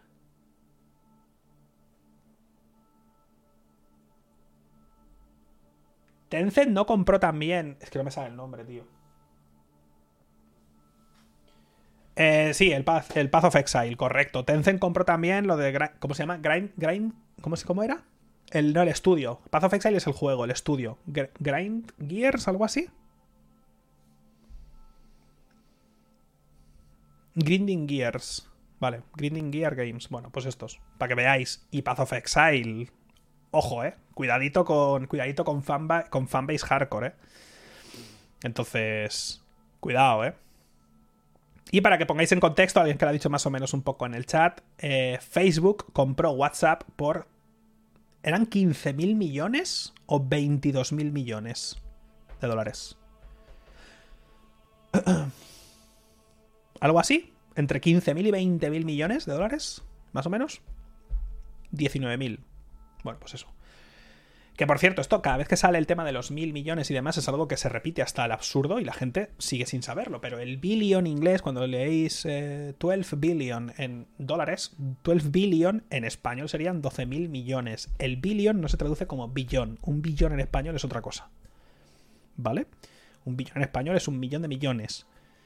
Y el billion, o sea, un billón significaría eso. Billion en inglés son mil millones. Por favor, que cada vez que sale algo con la palabra billion escucho a alguien, pero no son mil millones, son un billón. ¡Cállate! Bueno, transforma en Gollum porque me cabrea. Bueno. Nada, esto es la noticia, sin más. Si total, aquí estamos para perder el tiempo hasta que hablemos de la única noticia importante que ha pasado esta semana. Que es el. que es que hay gente que se ha hecho muy rica. Y no he sido yo, por desgracia. ¿Qué ha pasado esta semana? ¿Qué ha pasado esta semana? Bueno, a no ser que viváis, yo qué sé, en una, tumba o algo así, a no ser que viváis debajo en la alacena donde está Harry Potter, o eh, vete tú a saber dónde, os habréis enterado, supongo, de lo que ha pasado. Si no os habéis enterado, ya siento que os enteréis por mí. Porque eh, si de algo sé poco y sé poco de muchas cosas, es del tema bursátil. Pero preparaos, os voy a dar mi resumen. ¿Qué ha pasado esta semana? Voy a poner la cámara en grande porque, bueno. Ey. creo, que, creo que no estoy ni enfocado. Creo que estoy enfocado, pero más cerca. Si alguien en el chat sabe de. sabe de tema de, de, Stonks y probablemente se quiera morir al escucharme hablar, lo siento mucho, pero de verdad. Ah, bueno, sí, puedo mirar. ¿Puedo mirar el stock en Google? Está en 3.25 todavía, la madre que me parió. Espérate, para los que estéis en audio, ahora. Ahora os cuento. Bueno, sí, podemos ver esto, para que lo veáis esto, es, esto es un buen indicativo. Espérate. Vamos a cambiar otra vez, perdón. Estas son las acciones de GameStop. Bueno, a ver, un resumen rápido para que lo sepáis. Esta semana, ¿qué ha pasado esta semana en el mundo de los videojuegos? La noticia más importante de la semana, sin duda. Ha pasado lo siguiente. Voy a intentar hacer un resumen rápido para que la gente pueda entenderme, ¿vale? Ay, a ver. GameStop es una empresa de tiendas de videojuegos que en España no sé si operan todavía. Yo recuerdo que en Palma, para los que seáis de Palma, como yo, al lado de la Plaza España había una, en uno de los giros a la derecha, había, había GameStop. En España está Game, en Europa está Game, que Game es una empresa del Reino Unido. Pero en Estados Unidos había, en Estados Unidos hay todavía una tienda que se llama GameStop. La parada del videojuego, ¿vale? Eh, en España, Game, allí estaba GameStop, es otra tienda. Bueno, allí es un GameStop, era, era muy hardcore. O sea, no sé si podemos mirar 5 años. En algún momento estaba mucho mejor que ahora, ¿vale? La cosa es que hace tiempo GameStop funcionaba muy bien. Eh, en general, ya sabéis, ¿no? Las tiendas físicas en su momento eran algo que, joder, cuando Internet estaba empezando a despegar, pues funcionaban muy bien. Yo de pequeño, sobre todo, iba muchas a alquilar y cosas así, ¿no? Cuando en España estaba. Antes de Game, ¿cómo se llamaba, tío? Oh. ¿Cómo se llamaba, tío? Tenía yo la tarjeta de socio y todo. Alguien lo va a decir, ¿no? Blockbuster, cállate. ¿Qué Blockbuster? Centromail. Centromail, loco. Blockbuster, te meto así, un guatazo. Bueno, la cosa es que antes, cuando yo era pequeño, o sea, hace 76 años, eh, podías ir a tiendas físicas, ¿no? Obviamente con el devenir de las nuevas generaciones y el push por todo el mercado digital y tal, y el hecho de que llevas, pues puedes llevar toda mi estantería de videojuegos y te dan un bocadillo de chorizo y un puñetazo en la entrepierna y te dicen, bueno, buena suerte. Entonces, muchas cosas han llevado a que las tiendas físicas eh, pues no acaben, de, no acaben de funcionar. Entonces, pues eso. Obviamente, con el paso del tiempo, GameStop ha ido decayendo, decayendo, decayendo, decayendo. ¿Vale? Hasta hace dos semanas o una semana. ¿Qué ha pasado? Y a ver si lo entiendo, ¿vale? Hay gente en Wall Street que se junta y bueno, hay empresas en Wall Street, ¿no? Que lo que hacen es lo siguiente. Esta gente, estas empresas dicen... A ver. GameStop se va a arruinar. ¿Vale? Estos son empresas que ganan mucho dinero. Porque usan el capitalismo. Dicen, GameStop se va a arruinar. ¿Y si? ¿Y si nosotros ganamos dinero mientras ellos se arruinan? Entonces, lo que yo entiendo es que lo que hacen es lo de, lo de comprar en corto. O algo así. Que es que cogen y alquilan, porque no compran, creo que es, le alquilan acciones a alguien por el precio actual y luego se las venden a otro y esperan a que bajen, porque van a bajar, porque se supone que bajan. Y cuando bajan se las vuelven a comprar y se las devuelven al original y por en medio ganan la diferencia. Eso es un poco lo que entiendo yo. Que dicen, a ver, esto está bajando y de esta empresa se va a arruinar. Así que, ¿qué tal si las compramos ahora? O las alquilamos a una persona más que comprarlas. Y como sabemos que van a bajar, se las vendemos a otro. Y cuando bajen, porque inevitablemente van a bajar, se las volvemos a comprar a estos, se las devolvemos a los otros y nos guardamos una diferencia maravillosa. Algo así, más o menos, ¿vale? El concepto es que apuestan a que pierdas, lo cual está feo ya de base, ¿vale? Algo así. Me puedo estar equivocando, lo siento, buscarlo por internet. ¿Vale? Ese es el planning y tenía sentido porque estaba cayendo. Es decir, si yo, imaginemos, si yo compro... Voy a intentar hacer, a ver, si, a ver si soy capaz, porque te lo juro, no puedo con la bolsa, no soy capaz de entenderla, ¿vale? Supongamos que una acción vale 100 pavos, o 200, o 50, me da igual, para hacer números redondos, ¿vale? 100. Y yo compro 20 acciones. Me costaría 2.000 pavos, ¿no? ¿Vale? O yo, yo voy a... Tú, tú tienes 20 acciones, tú. Tú, el del chat, y te digo... ¿Qué tal si te las alquilo eh, lo de alquilar no acabo de entender, porque entiendo, porque claro, sí que si se la compras igual sube el precio. Pero bueno, da igual, te digo. Mira, dame tus 20 acciones, yo te pago el precio actual, ¿cuánto valen? 2.000, toma 2.000. Y a ver qué pasa. Y yo las cojo y se las doy a otro y digo, oye, estas acciones, Cristo, ¿eh? son buenísimas, créatelas. Y el tío el otro me da otras 2.000. Entonces yo, yo tengo 2.000. Ni he ganado ni he perdido nada. Yo espero y después digo, hostia, pasa una semana y en vez de 100 valen 50. Voy al otro y digo, oye, han bajado tronco, mira, véndemelas porque te estoy haciendo un favor. Me las compraste, mira, te las voy a comprar otra vez porque, mira, te las voy a quitar, ¿eh? Las recupero con mil pavos en vez de dos mil y se las devuelvo al otro y por el camino yo me he quedado con mil pavos. Lo que yo no entiendo es el primero que tenía esas, esas, acciones, pero claro, no se las he comprado, se las ha alquilado por un tiempo. ¿Sabes? Entonces es lo que no entiendo. Porque si yo soy el primero, te digo, ¿para qué coño te la voy a dar? Si. Me estoy liando, es muy posible. Entonces, el que gana es el de en medio, que son estas empresas, que son las que apuestan, no es que apuesten, pero se juegan el hecho de que una empresa va a bajar. Entonces, invierten un poquito sabiendo que esa empresa va a bajar, la mueven y la recuperan cuando baja y ganan la diferencia. Algo así, de nuevo, es que no me gusta la bolsa, me da asco. La cosa importante de esto no es eso. Esto es lo que pasa de forma normal, que apuestan a que empresas caen. Y ya ha pasado con muchas, por cierto. La cosa es, es que a lo largo de esta semana en Reddit hay un subreddit que eh, es de cosas de la bolsa. Y se juntaron los de Reddit y dijeron, ¿sabes qué? ¿Qué tal? ¿Qué tal? Si nosotros que estamos viendo que esta sabemos que estos están haciendo esto, están, están alquilando estas acciones y van a ganar dinero si baja, ¿qué tal si todos compramos y no vendemos? Si todos compramos y no vendemos, el precio sube. El precio sube. Entonces, claro, estos que le han dado las, acciones a estos de aquí, si sube el precio no van a ganar, de hecho van a perder. Si las quieren recomprar, van a perder. Entonces tienen que seguir comprando todo el rato para ir intentando mantenerse en la ola, pero si compran, sube más. Entonces, una locura. ¿Y qué ha pasado con esto? Esto de aquí. Si nos vamos a un mes, las acciones iban bajando, iban bajando, iban bajando. Y en dos días han pasado de 10 dólares, 12, 15, 17, 18 dólares, 350. Que si nos vamos a seis meses para que veáis el pico, ¿eh? Quiero que entendáis la barbaridad que ha sido esto. Un año.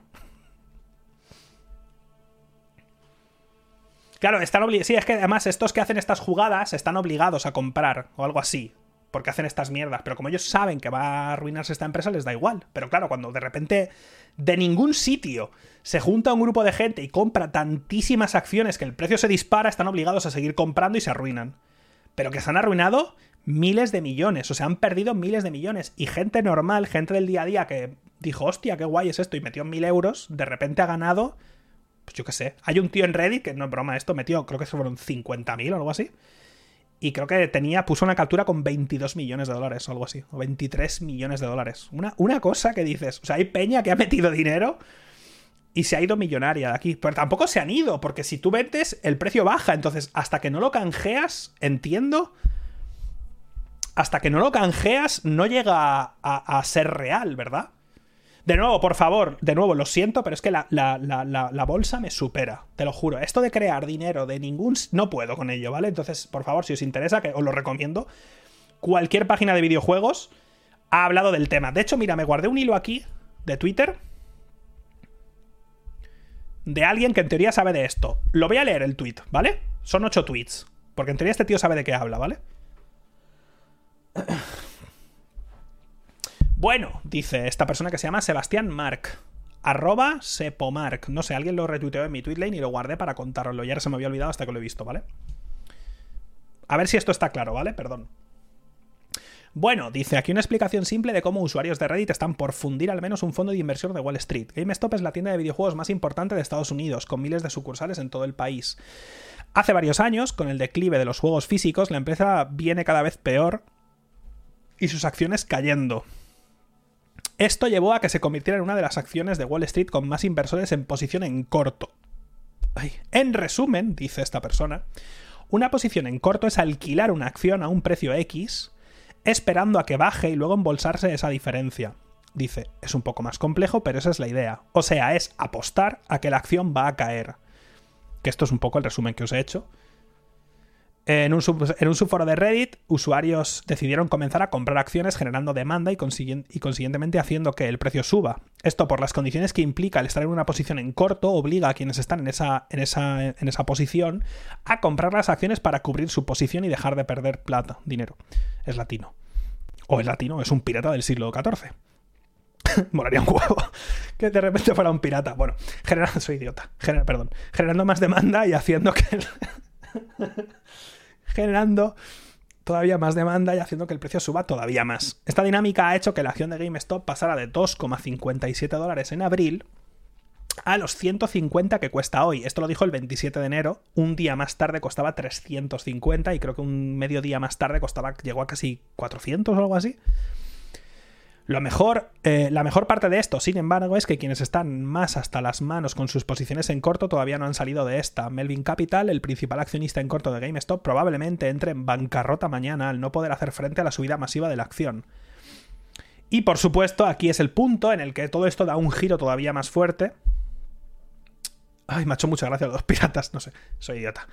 Hay un giro todavía peor a todo esto, que es todo lo que ha pasado. Eh, todo lo que ha pasado estos últimos días, que es lo siguiente. Han pasado muchas cosas, ¿eh? eh la gente, gente del, de a pie, gente como tú y como yo, gente que estaba en el subreddit, pero gracias a esta expansión de toda esta historia, pues mucha gente con la aplicación, hay aplicaciones para, invertir desde el móvil y tal, como Robinhood, hay una que se llama Robinhood, toma, toma la ironía del nombre, por cierto. Usaban eh, aplicaciones de estas, que son totalmente legales, para invertir. en teoría, el mercado es una de esas frases, ¿no? El mercado, ¿sabes? El mercado libre y ese tipo de historias. Cuando pasó todo esto, cuando, cuando empezó a pasar todo esto, aplicaciones como Robinhood empezaron a bloquear estas, estas transacciones como que no se podían hacer. Hay gente que ha denunciado que, que su cuenta obligatoriamente ha vendido que no que la idea era que nadie vendiera. Se decía lo de hold y hold y hold y eso rollo mantén, mantén, mantén para que el precio siga subiendo. Pero se ha visto como que esta aplicación a mucha gente le ha vendido automáticamente las de estas. Hay gente que no le dejaba entrar en su aplicación, que no le dejaba tocar estas acciones para nada.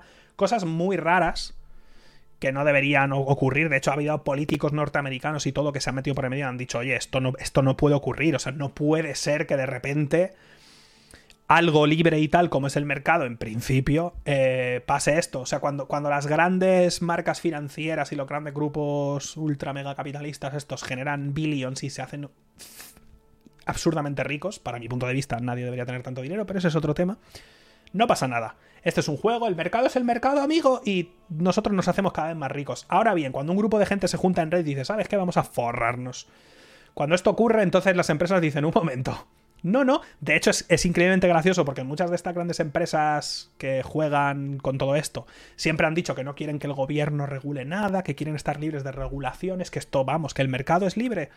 Cuando han entrado todos estos, han tardado literalmente horas en pedir por favor al gobierno que meta regulaciones, que esto no puede ser. Y es como, vaya. Cuando tú ganas, no pasa nada. Cuando viene el pueblo y dice, vamos a ganar pasta y te pasa la puta mano por la cara usando las mismas estrategias que hacéis vosotros, de repente hay que regular la bolsa porque no puede ser. Esto no está bien. Entonces, aquí está un poco el rollo. Las acciones siguen altas. Eh, entiendo que quien ha ganado mucho con esto, si todavía no ha salido, realmente no ha ganado nada y que tarde o temprano supongo que empezarán a bajar, quiero entender. Entonces no entiendo muy bien, entiendo que si yo metí mil euros y ahora de repente tengo un millón, si no lo saco no tengo un millón, pero si lo saco baja el precio de la acción. Si todos hacemos lo mismo, bajará, ¿no? No lo sé. Obviamente, full disclosure, no tengo ni una acción, o sea, ni me interesa lo más mínimo, pero me ha hecho mucho, o sea, me, hace muy feliz. Mucha gente que de, Reddit y tal se, se, ha ganado un pastizal y yo que me alegro. Y ya han puesto noticias de gente, que esto es triste, pero así es Estados Unidos, de gente normal que ha dicho, jo, pues he ganado 50.000 dólares y lo he sacado porque tenía que pagarme una operación de no sé qué, porque tenía que pagarme los, los estudios de no sé qué y no sé cuántos, y yo que me alegro. Y ojalá, Mel ¿cómo era? Melvin Capital, ojalá sea Melvin, eh, me, arruino. Melvin Costra y se arruinen y se coman una tremenda poronga y ojalá cojan a la aplicación de Robinhood y por hacer ese tipo de cosas que va en contra del libre mercado, los vamos, que, que, el gobierno de Estados Unidos diga, ahora vamos a venir a meternos por en medio. Ala, no podéis operar en Estados Unidos nunca más. Me haría bastante gracia, sinceramente. Y esta es la noticia. Está un poco todavía. Ahora mismo está todavía un poco flotando. Siguen las acciones muy altas, pero muy, muy altas. Y ya veremos cómo se desarrolla esto, la verdad. Obviamente, de nuevo, yo no sé de bolsa y por lo tanto, esto no es. Esta noticia no es para nada una recomendación a nadie para que invierta o deje de invertir en nada, porque es un tema que desconozco. Entiendo que ya no es momento de invertir en esto porque están muy altas pero no es, un tema que desconozco y no tengo ni la más remota idea ni me interesa. Por lo tanto, esto no es una recomendación a nadie a que hagan nada. Si queréis invertir en bolsa, cosa vuestra, e informaros por otro lado, que yo, de nuevo, no sé absolutamente nada del tema. Pero es una buena noticia en el, en el, rollo este, en el que la gente se junte y diga, tío, ¿sabes qué? Esta puta empresa está apostando que esta otra empresa se va a arruinar. O sea, estamos locos. ¿Qué tal si compramos todos y les jodemos? Y esto ha pasado con GameStop, pero simultáneamente ha pasado con varias empresas en menor medida a lo largo de esta semana. ¿eh? Creo que ha pasado también con... Ay, lo he visto en Twitter. ¿Con qué otras empresas han sido un poquito? Con MC, con los cines, Nokia, BlackBerry, eso lo he visto. Como que han invertido en muchas de estas que parece que están, ¿sabes? Que están un poco allí, allí, han dicho todo, ¿sabes qué? Fuck it, ¿sabes? Vamos a jugar.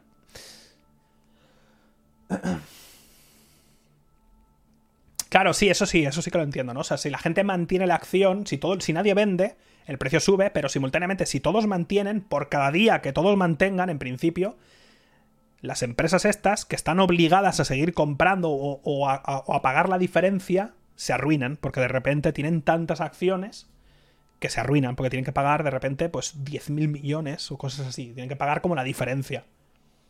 Y la verdad, yo ver una una empresa de estas de, de Wall Street arruinándose, a mí la verdad, yo voy a dormir como un putísimo bebé. No sé tú, yo voy a dormir como Cristo.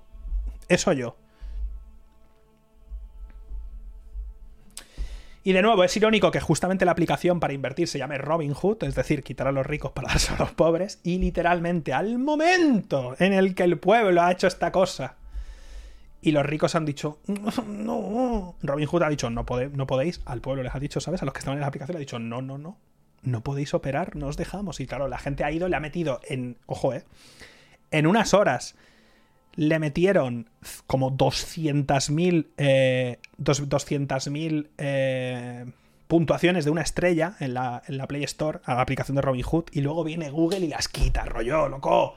Que literalmente no tenéis que hacer nada me cago en la puta, puedo entender que luego tenéis la que luego, que luego es que me cabreo, que luego está la Play Store llena de puntuaciones de mierda en todas las aplicaciones, cualquier aplicación hay, puntuaciones de mierda que son bots que se nota de aquí a cualquier sitio. Google, que literalmente tienes que hacer nada, macho. Nada, te puedes sentar y dejar que llueva, tío, que le den por culo, coño. Pues nada.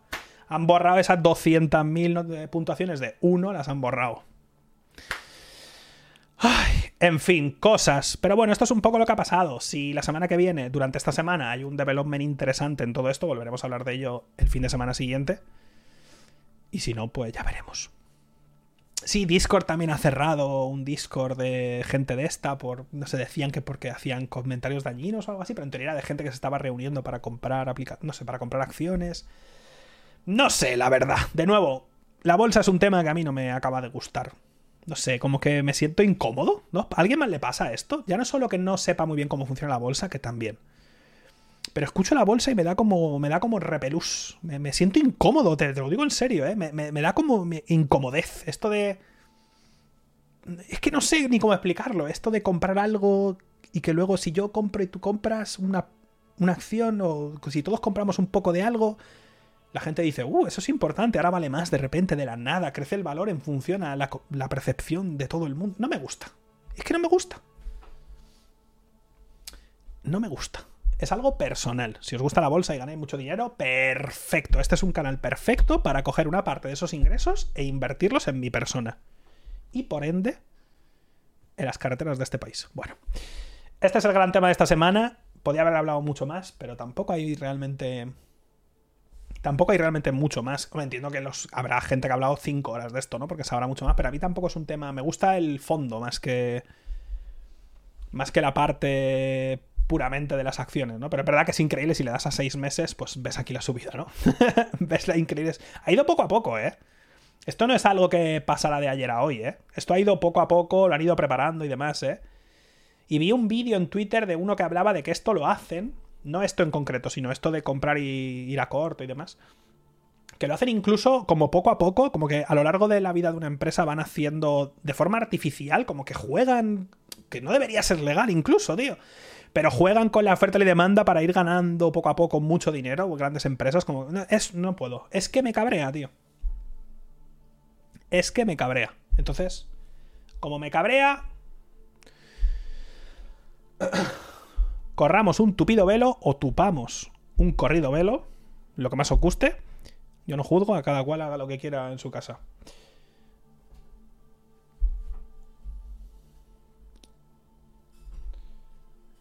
Y vamos a pasar a la última sección, que es hablar del mandarinas. Pero antes...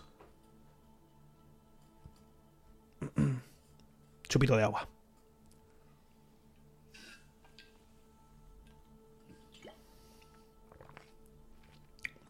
Es verdad. Se me olvida hablar del patrocinador otra vez. Increíble, nuestro patrocinador oficial del podcast. ¡Eh! Soy vosotros otra vez. Por favor, suscribíos. ¿Sabéis lo que había pensado? Había pensado hacer hasta pequeños vídeos, un rollo de 5 segundos así, y cortar aquí al patrocinador y que fuera yo con. Y decir con bigote, pero ya tengo. Como ser yo diciendo, eh, ¿sabes? Hacer como un poco un show sobre el hecho de que yo soy mi propio patrocinador o algo así. Porque me haría gracia a mí porque soy idiota, ¿vale? Pero ya veremos. Ay, no puedo, ¿eh? Cada semana, rollo, invertirme algo y cada semana hacer un vídeo de 5 segundos o de 10 segundos sobre un patrocinador que no existe. Me haría mucha gracia, sinceramente. Sea como fuere, pasemos a la última parte. Eh, como sabéis, cada semana, en principio, la idea es ver algo y comentarlo al sábado siguiente. Eh, la semana pasada vimos, vi, hablo en plural por inercia.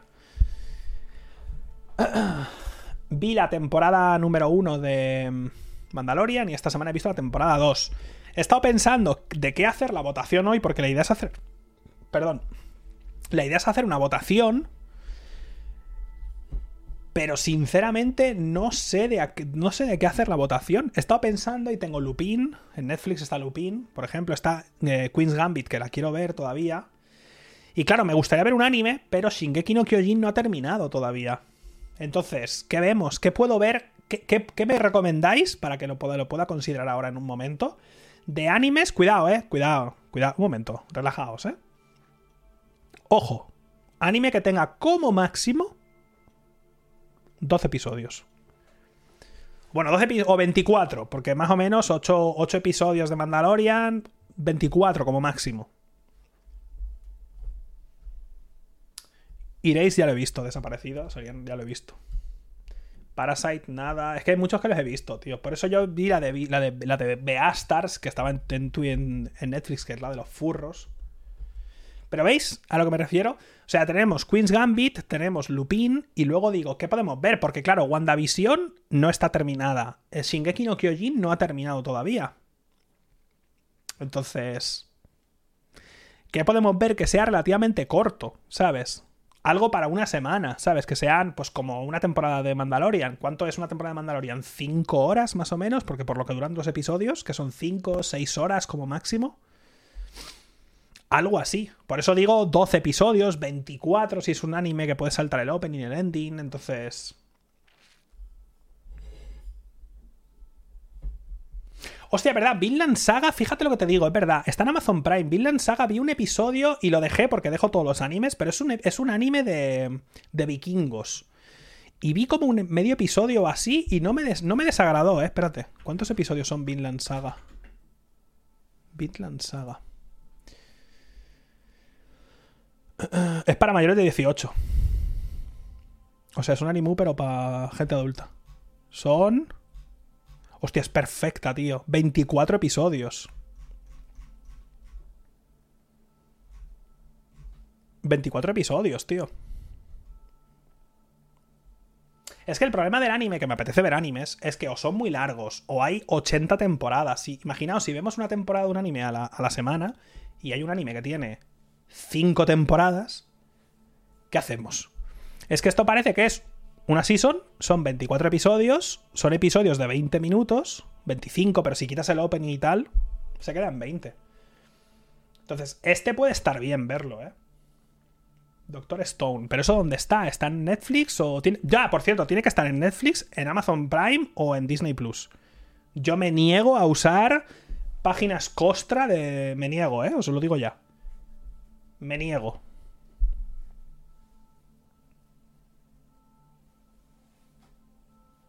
Pues vamos mal, chico, pues te apañas, yo qué sé, yo me niego, yo quiero verlo en mi, en mi, en mi Chromecast del salón, a gusto, desde el propio Chromecast, de decir, a ver, ¿qué elijo? Netflix, Prime o lo que sea. Eso yo. Está en Crunchyroll, pero Crunchyroll, cuidado, ¿eh? Porque Crunchyroll, espérate. Crunchyroll en España es Crunchycostra, ¿vale? Porque no están, no tienen ni Bleach ni nada. O sea que voy a mirarlo en un momento.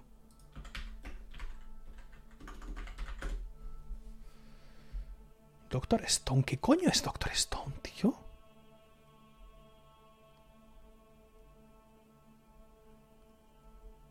¿Pero porque hay 50.000 cosas?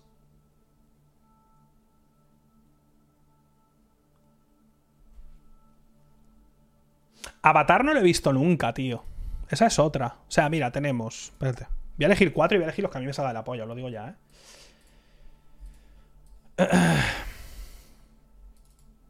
tenemos. En Netflix tenemos Lupin. Tenemos Queen's Gambit. Tenemos la del el anime este de Vinland Saga que está en Prime y es de vikingos. Y recuerdo que el opening me flipó. De eso me acuerdo, tío. No recuerdo mucho, pero eso me acuerdo. Y luego, ¿es en Netflix o es en, ¿es en Prime? ¿Es también en Prime que está Avatar? Avatar nunca la he visto y Felipe siempre me da por culo con ver Avatar, tío. La leyenda de Korra, no, el original. Avatar en Netflix. Avatar. La original, ¿eh? Hostia, no me apetece verla, ¿eh? Oye, pero no empieces que me meten aquí una, desmonetización, tú. ¿Cuántos episodios son? No son 20 episodios, ¿no? Pone libro 1.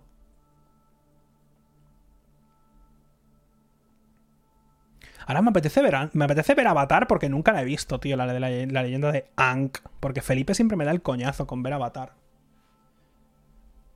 Me veo la primera temporada, tío esta semana. Es que me apetece verla, eh, poca broma, porque siempre la he dejado pendiente y es, un, es un anime importante, tío. Anime, perdón. Ya me entendéis. Sé que es importante por el tema de cómo hace la magia. Sé que incluso el propio Brandon Sanderson ha hablado del tema alguna vez. Por eso me interesa. Es verdad, la de, la de, la de Violet Evergarden también. Oh, oh, Vamos a pillar animes solo esta semana. Ahora os los pongo. Ahora, os pongo la votación, ¿vale? voy a, poner yo aquí lo que me dé la gana y ahora os pongo la votación, ¿eh? Va a ser anime esta semana, os lo digo ya. No, me, quiero duchar esta semana? Ni una puta vez. Eh...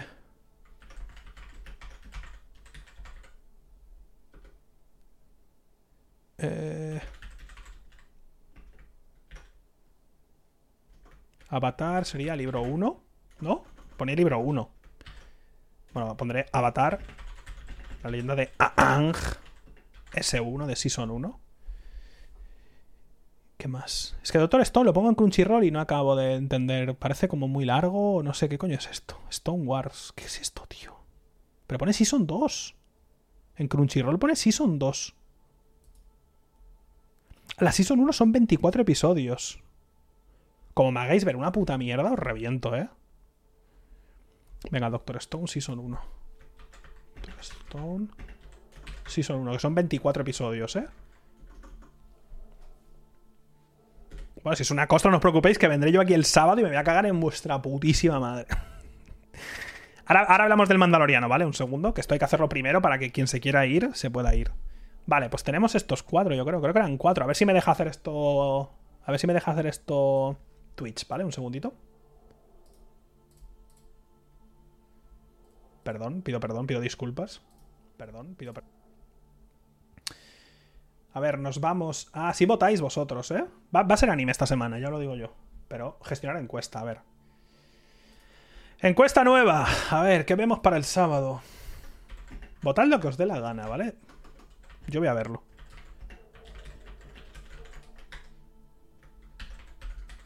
A lo mejor escribo algún título mal, no lo sé.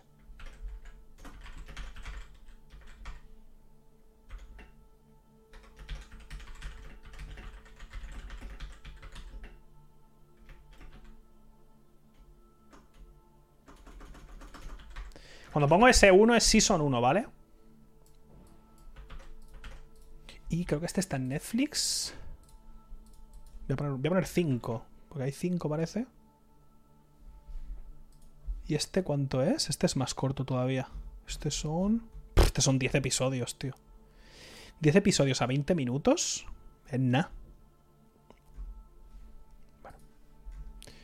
Voy a poner también... Un segundo. Ahora os saldrá la votación, ¿vale? Perdón. Y ahora hablamos del... Del mandarinas.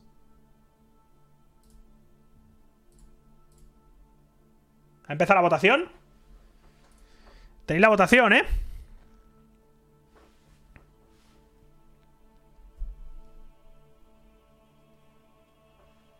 Vaya putos fanboys que sois de Avatar, es increíble.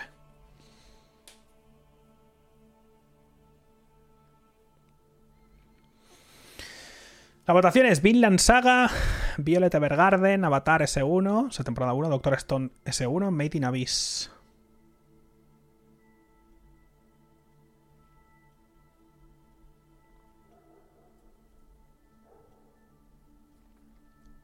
Va a ganar Avatar, por lo que veo. me voy a tener que ver yo solo. Pues vale. Pues me la veo yo solo, no pasa nada.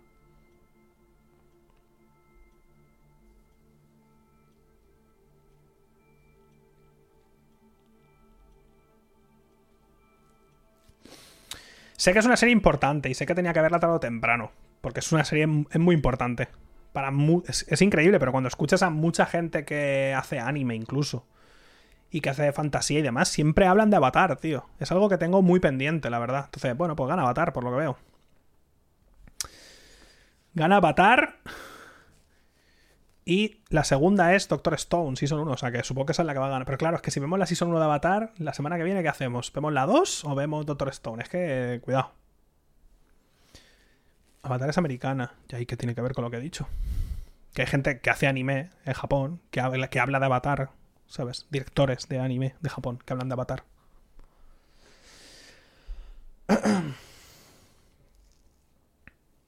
Vale, pues ya está. Gana, gana Avatar, la Season 1, ¿vale? De la leyenda de Ankh. ¿Vale? Eso hay que ver para el sábado que viene. Eso voy a ver yo y hablaré de eso, punto. No hay más. En temas de esta semana, vamos a la última sección, por el amor de Dios, que me estoy quedando afónico. Eh, esta semana hemos visto el Mandarinas, el Mandalorians, el Mandalorian, de Mandalorian Season 2, la última que hay actualmente. Para quien no quiera spoilers, no sé qué hacéis aquí, porque lo ha visto hasta mi padre ya, literalmente.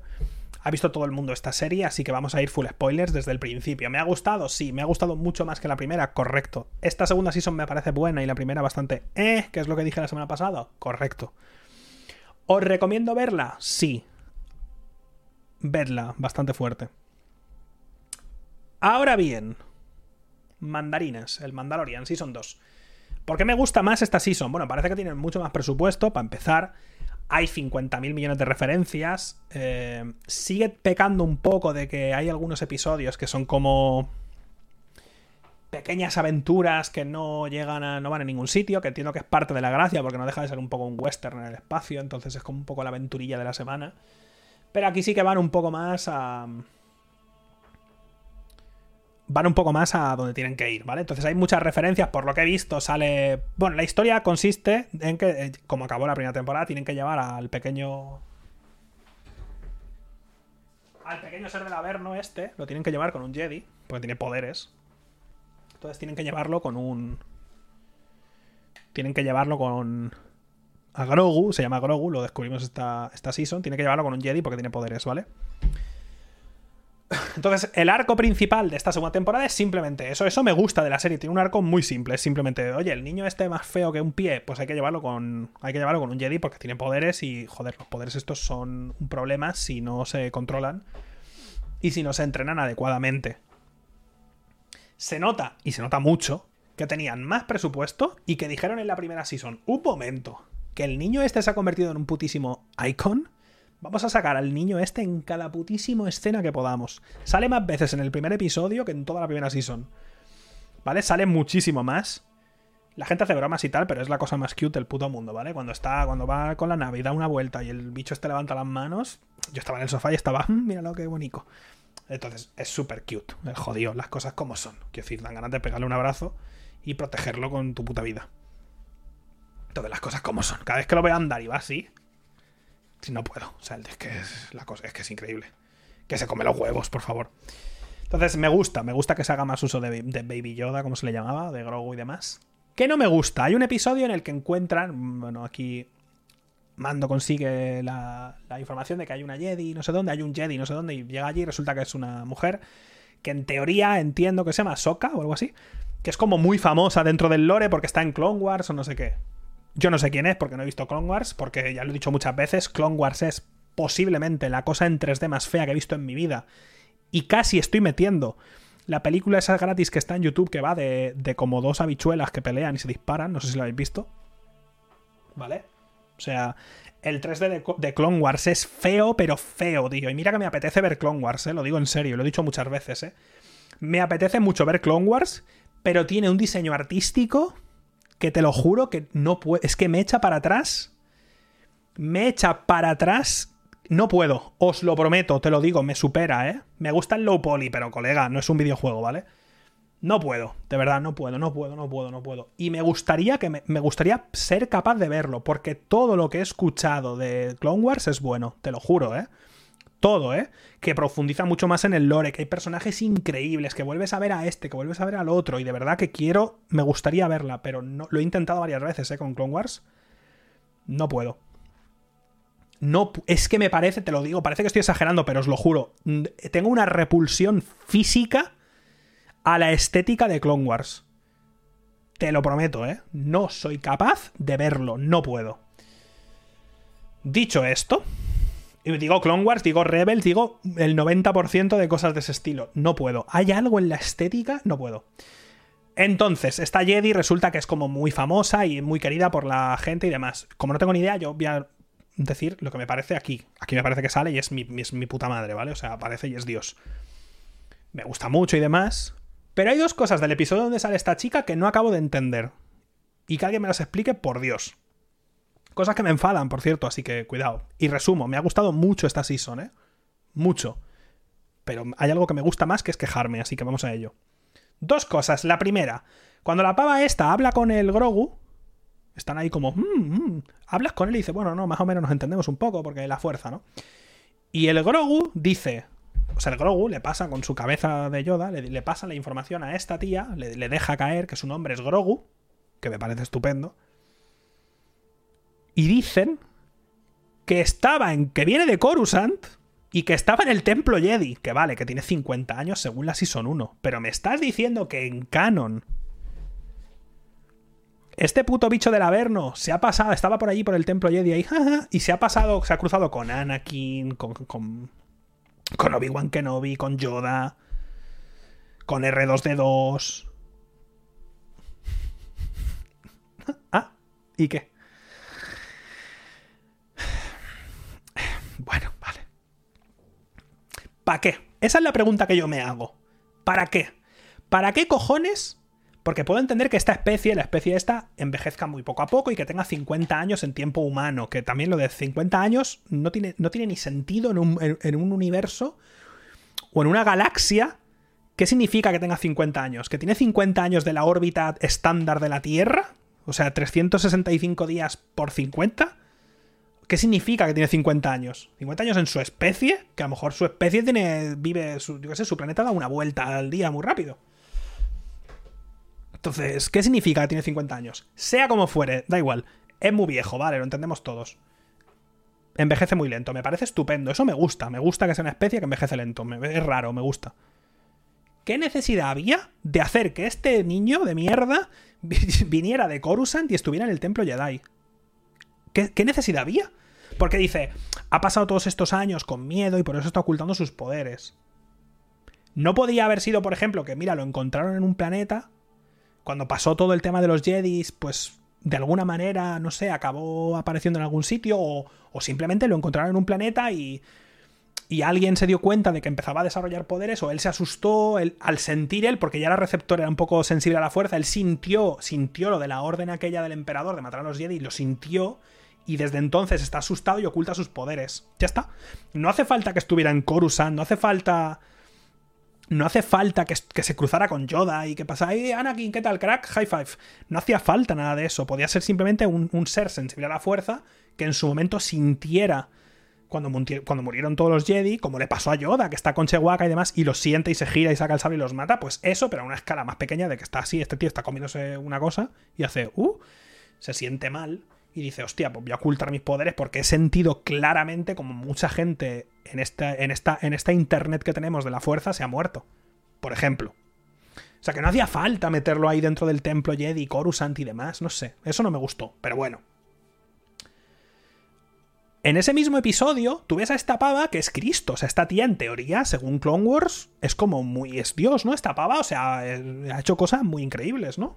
Entiendo. O sea, va con dos espadas, además. Todo el tema del maquillaje, porque he mirado fotos de la original. Todo el maquillaje es la hostia, o sea, está increíblemente bien hecho y es la polla, ¿vale? Padawan de Anakin. Bueno, pues imagínate. Imagínate lo bien que se la va a dar quemarse en lava. Bueno, que es, es Dios, ¿no? Y, tú empieza el episodio. Empieza el episodio y la ves ahí, tal, tal, lo que tú quieras, que mola, ¿vale? Va con dos espadas, tal, tal. Y el episodio este va de que hay una ciudad que, en teoría es una ciudad que está, la controla una mujer que es muy mala y tiene, literalmente en la ciudad se ven a cinco personas, es increíble. Hasta que al final ganan, de repente, es una ciudad donde, es, la ciudad es una, calle, donde hay dos personas. Pero bueno, da igual, es una ciudad que está controlada por una mujer que es muy mala y eh, la, la, Jedi está buscando a esta tía porque tiene información de no sé quién, que supongo que es el general este famoso que tiene la cara azul, que no sale aquí, pero es una referencia a la serie que van a hacer de ella.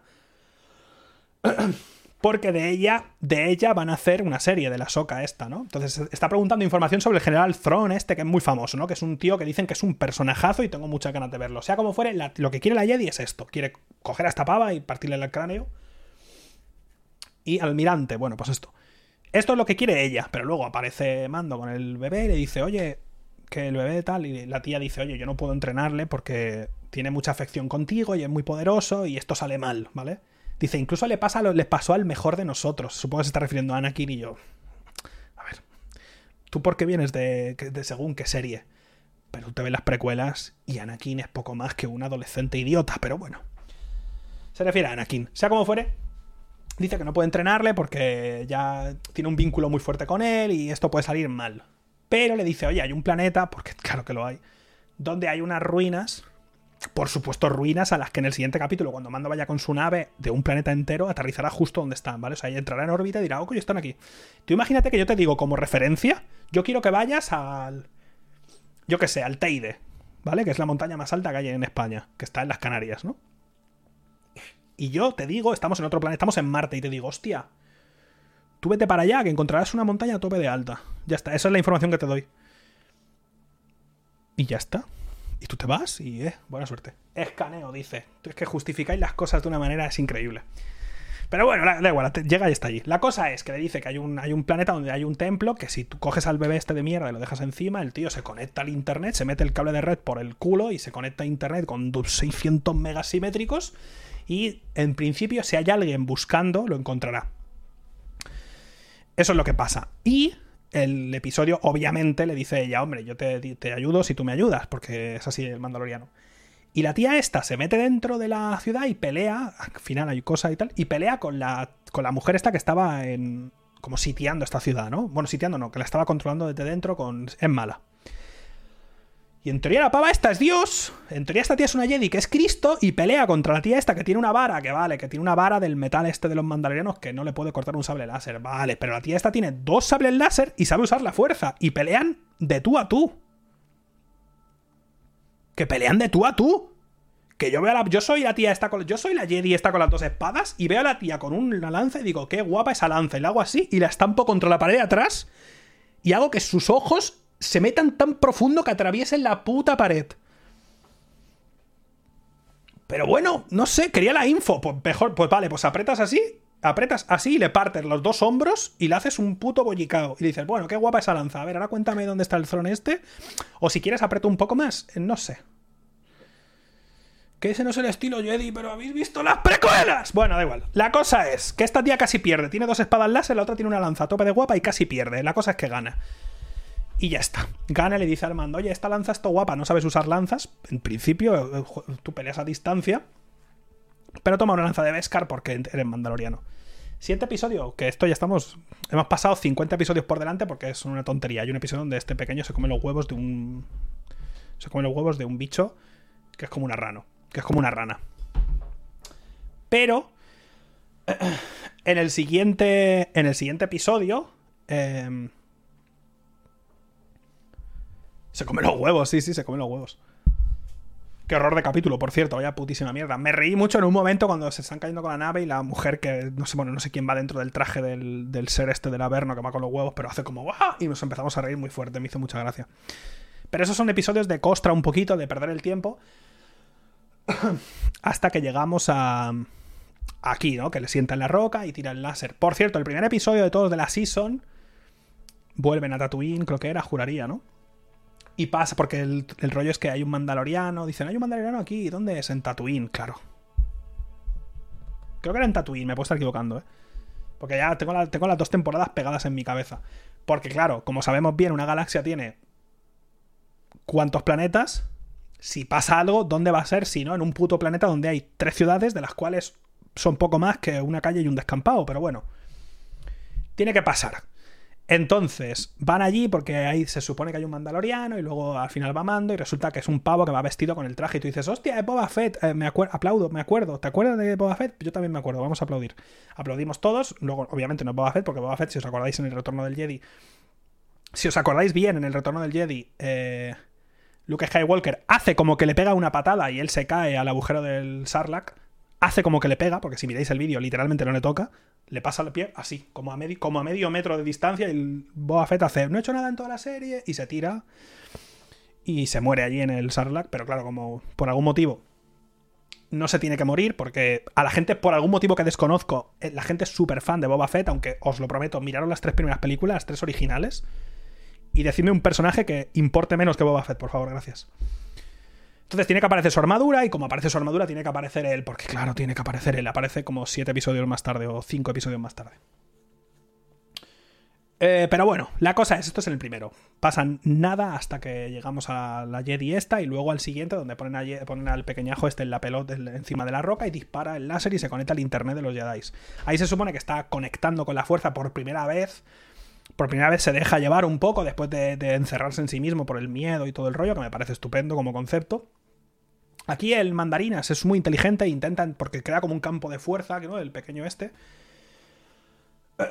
Y el mandarinas intenta entrar en el campo de fuerza y hace. y sale volando. Pero como es tremendo, tiene el cerebro de la Vía Láctea, intenta entrar otra vez y dice: Déjate de. nos tenemos que ir, eh, enano verde. Intenta entrar otra vez y sale despedido. Como vuelve. Como sigue teniendo el cerebro gigantesco, por tercera vez intenta entrar otra vez, otra vez para salir despedido. Que dice, chico, lo has intentado dos veces, no sé.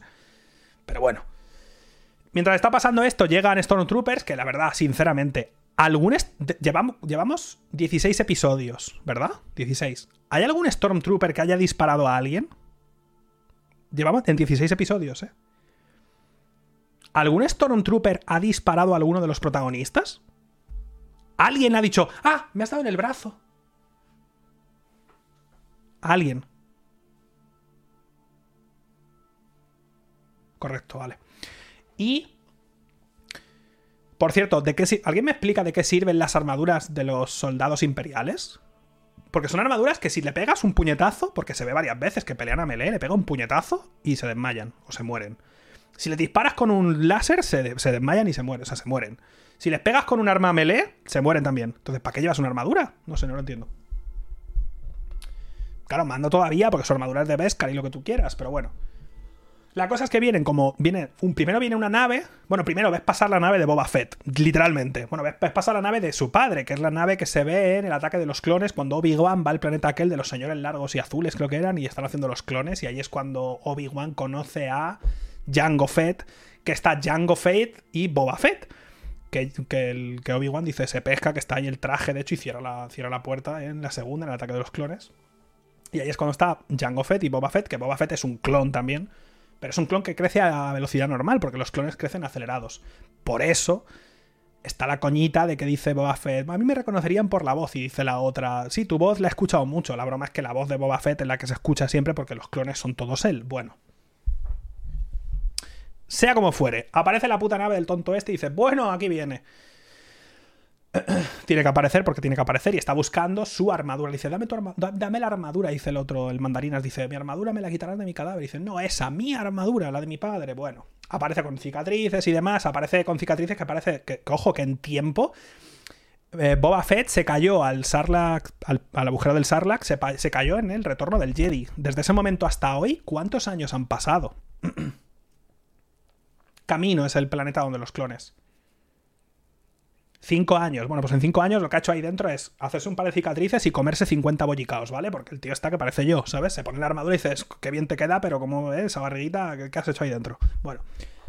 Aparece buscando su armadura y hacen un trato de, oye, yo te ayudo tal con el... No, no body shaming, no, body shaming, ninguno, coño. el tío es Cristo, pero joder, las cosas como son. Se pone la armadura y dices, colega. ¿Sabes? Estás comido el Beskar, ¿o qué hacemos? Eh, aparece buscando su armadura y hacen un plan de, oye, si me ayudas a defender al niño, lo que sea. La cosa es que acaba yendo a la. A la acaba yendo, acaba yendo a, la, nave del mando y se ro- roba, ¿no? Pilla su armadura, que era la de su padre, y en, en el código mandaloriano las tienes por de tu padre es tuya y todo el rollo. Que en, en principio juraría que originalmente no iban a ser mandalorianos, ni Boba Fett ni Jango Fett. Y al final resulta que Jango Fett sí lo era y por lo tanto a Boba Fett le pertenece por linaje. Algo así. Sea como fuere. Eh... ¿Cómo que 20 años? ¿Qué estáis diciendo de 20 años? Que es al final del retorno del Jedi. Cuando le tira, le tira Luke. Luke es el que le tira de una patada. Por eso no, por eso Jango, por eso Boba Fett no está ahí en el puente, porque aparecería Luke y le diría, ¿qué pasa, Luke? ¿Te acuerdas cuando me pegaste una patada que no me diste y me tiraste al Sarlacc Pit? O sea, no han pasado 20 años. O sea, han pasado unos pocos años. Pero, eh, bueno, eso, bajan un par de batallones, eh, aparecen 50 Stormtroopers que fallan todo, literalmente todos los disparos. eh, hace un poco de fanservice Boba Fett porque tiene que hacerlo y dispara el, el, el, el- Rocket Punch y se tira dos naves. La, la nave que está volando ahí a tope, mucho más alto, en ese momento y no antes, una vez que han matado a 50 de sus soldados y han destruido dos naves imperiales, decide que es un buen momento para disparar y destruir la nave de mando, que la destruyen obviamente. Y bajan los soldados oscuros estos, que son robots, y se llevan al bebé. Y eh, ya está, ahí termina el episodio.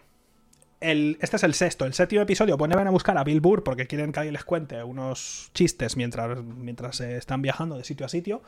Van a buscar al, al Bill Burr, que es el que vimos en la primera temporada que os dije. Ese tío que lo han encerrado en una. Está como en una prisión, está haciendo trabajos forzosos para el. Para el. Para Nueva República. Y le dicen, oye, tú eras imperial antes, vente con nosotros y así nos ayudas a buscar la nave del general este. ¿Vale? La cosa es que acaban yendo. Ese episodio me ha gustado mucho. El séptimo me gusta mucho. Creo que Bill Burr aquí lo hace de puta madre. Porque igual que la primera es un personaje de mierda, en esta mola. Porque ves cómo se convierte en ese personaje de mierda. Ves un tío que era imperial. Y ves un tío que el imperio le obligó a hacer cosas y vio cosas que hizo el imperio, como que masacraron a como 5.000 hombres y él lo vio y está ahí cabreado, que flipas. Y ese momento que están los tres sentados, que está él sentado, está Mando y está el que fue uno de los altos cargos, que se están mirando y tú estás viendo y dices, ¿qué, qué va a hacer? ¿Qué va a hacer? ¿Qué va a hacer? Y ese momento de que, pum, le dispara, está muy guay. Ese, ese episodio me ha gustado mucho, sinceramente. Ese episodio mola mucho, ese me ha gustado un montón. También vemos aquí como Mando se quita el de este, se quita el casco y el. Y el Bilbur, este, que no es que no sé cómo se llama el personaje, porque es que tienen nombres súper raros, le dice, hombre, tú no digas, ¿sabes? No, no voy a decir nada de que te he visto y ya está, esto queda entre nosotros. Sí, es muy, es muy, es muy Tarantino. Ese momento de los tres sentados y esos primeros planos de mirarse, esos que, hay pequeños gestos, ¿sabes? Que a lo mejor dice algo el general y solo se ve el primer plano de, de Bill Burr y solo hace un gesto, hace un, tuerce un poco la sonrisa o, o, mueve los ojos mirando a Mando y Mando mira también. Está muy guay. Ese rollo es muy Tarantino, eso me gusta. Ya está, ese episodio va de esto. Van a un sitio a buscar información para. Porque el tío este era imperial y por lo tanto puede meterse en el ordenador del imperio y buscar en la carpeta de la papelera donde estaba la nave del otro. Bueno. Tremendamente estúpido, por cierto, que el ordenador del imperio te escanee la cara y a no ser que seas de la Nueva República o algo así, te deja entrar. De gratis, porque le escanea al mando y dice, puedes entrar, no pasa nada. Es un poco extraño, pero bueno, a no ser que la tercera temporada cuenten que durante algún tiempo trabajó para el imperio o algo así, es un poco extraño. Es un poco estúpido, pero bueno. Es como si yo pongo reconocimiento facial en mi móvil, pero en vez de que me reconozca a mí, a mi padre, a mi hermano, pongo que reconozca a una persona que no quiero que entre. Todo el mundo puede entrar en mi móvil, pero esa persona, mmm, esa no va a entrar. Es un poco raro, pero bueno, no lo sé. Ya veremos. Ya veremos, no lo sé. La cosa es, el último episodio, el gran episodio del fanservice. ¿Qué pasa en este episodio? Van a la nave del malo maloso, están ahí haciendo experimentos con el Grogu, están extrayendo sangre, ¿no? Porque esto se sabe en esta season, que en teoría el Imperio está extrayendo sangre. Que dicen. Mm, buscan el, buscan niveles de M, que supongo que son los midiclorianos estos. Entiendo que es eso lo que están Están buscando. Ni tan sangre de, de, Jedi, vaya. Gente sensible a la fuerza. Nivel M, ¿no? Dicen. Entiendo que son midiclorianos. Entonces, quieren sangre del bicho este porque tiene, es sensible a la fuerza. Ya está, están haciendo experimentos con él. Llegan a la nave, entran a la nave, em, se separan, mando a buscar al niño y está el malo maloso con el sable oscuro este, que en teoría es como súper importante dentro del canon, pero es una espada láser, pero un poco más guay estéticamente y poco más.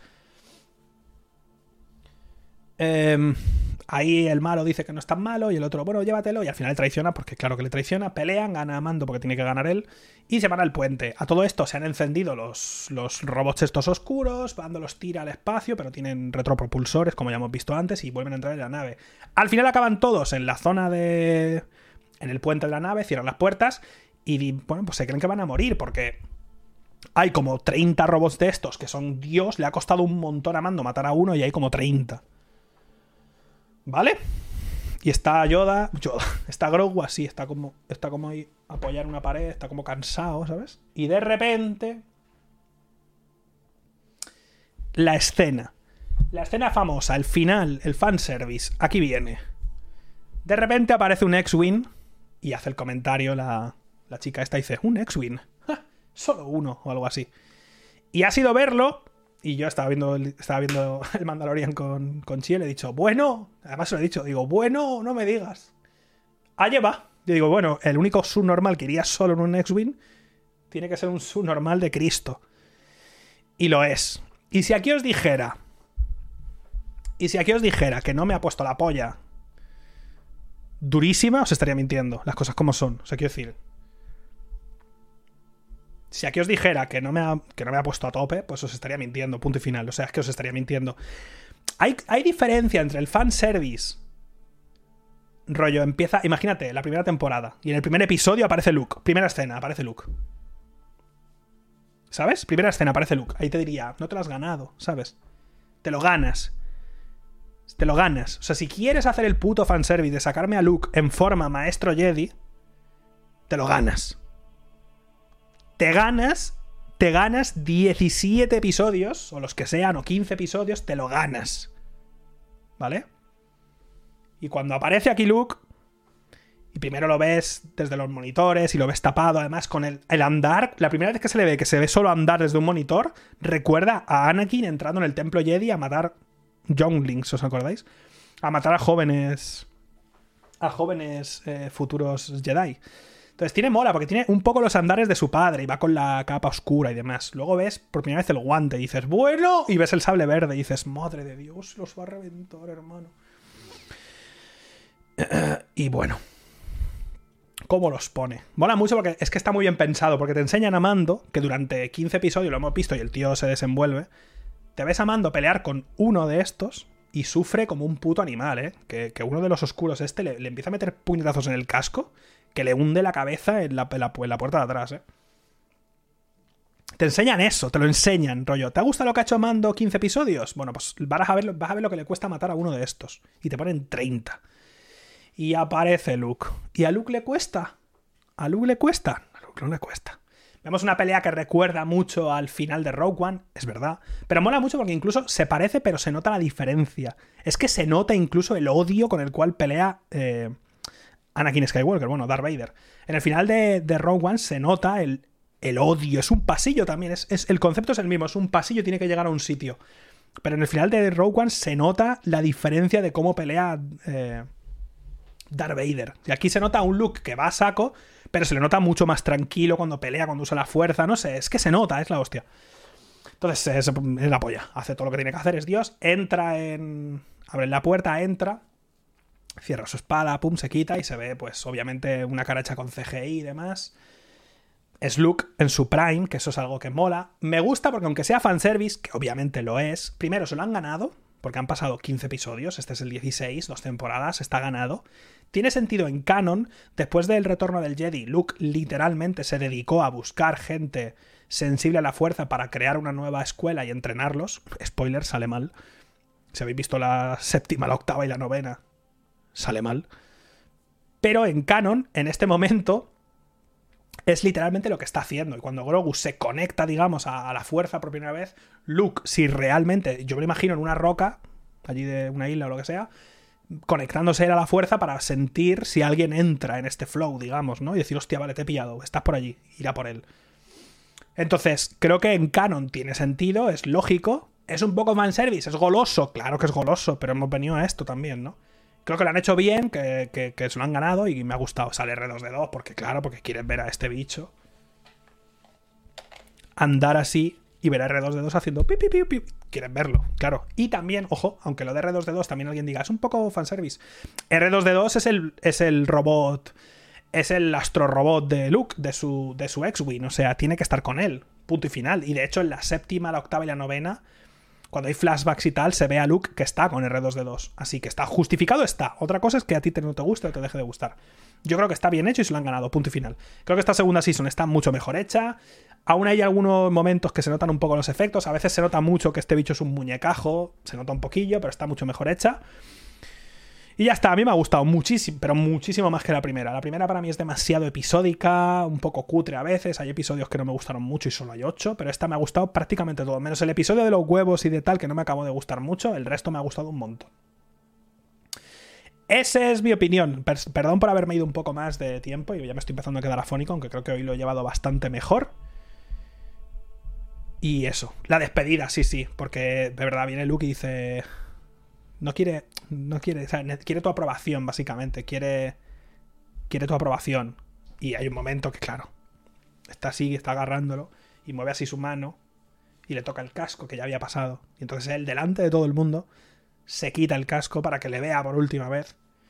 Y le dice, bueno, iré a verte o algo así, que también te digo, mandarinas. No soy yo Cristo, pero yo también le diría, oye, compañero, dos cosas. Primera, ¿cómo te llamas? Porque no me has dicho ni tu nombre. Le solo dice, ¿eres Jedi? Y dice, sí, y ya está yo le preguntaría, oye, ¿cómo te llamas? Y envíame un WhatsApp o algo, pero dime dónde cojones te vas para que, para que te pueda buscar. Pero como en esta galaxia todo el mundo encuentra a todo el mundo sin importar nada, pero bueno. Bueno, eso, le toca el casco y él se quita, se quita el, el casco para que le vea y demás. Y le dice, tienes que ir con él, tienes que confiar en él, no sé qué. Y lo deja en el suelo y se queda agarrándole de la pierna, no sé qué. Entonces ahí es cuando aparece R2D2 y Luke lo coge. O sea, Luke lo coge y se lo lleva en brazos. Y el último plano mola porque se están viendo. Están en un pasillo y está él mirando sin casco. Y está Grogu en el ascensor en los brazos de Luke Skywalker. Mi putísimo padre. Y se miran una última vez y se cierra la puerta y fundido a negro. La polla bastante dura, la verdad. La verdad, me estoy quedando afónico. Y luego, en teoría, hay como una escena post-crédito donde Boba Fett, que lo siento, es que no me gusta nada Boba Fett, tío. Es que, no es que aparece tres segundos en la trilogía original y hace dos tonterías y se cae un agujero. Es que no me gusta, pero bueno. En principio, la Season 3 de Mandalorian va a ser como un spin-off de Boba Fett, porque se hace con el control de lo que era. de lo que era el castillo del gordaco ese.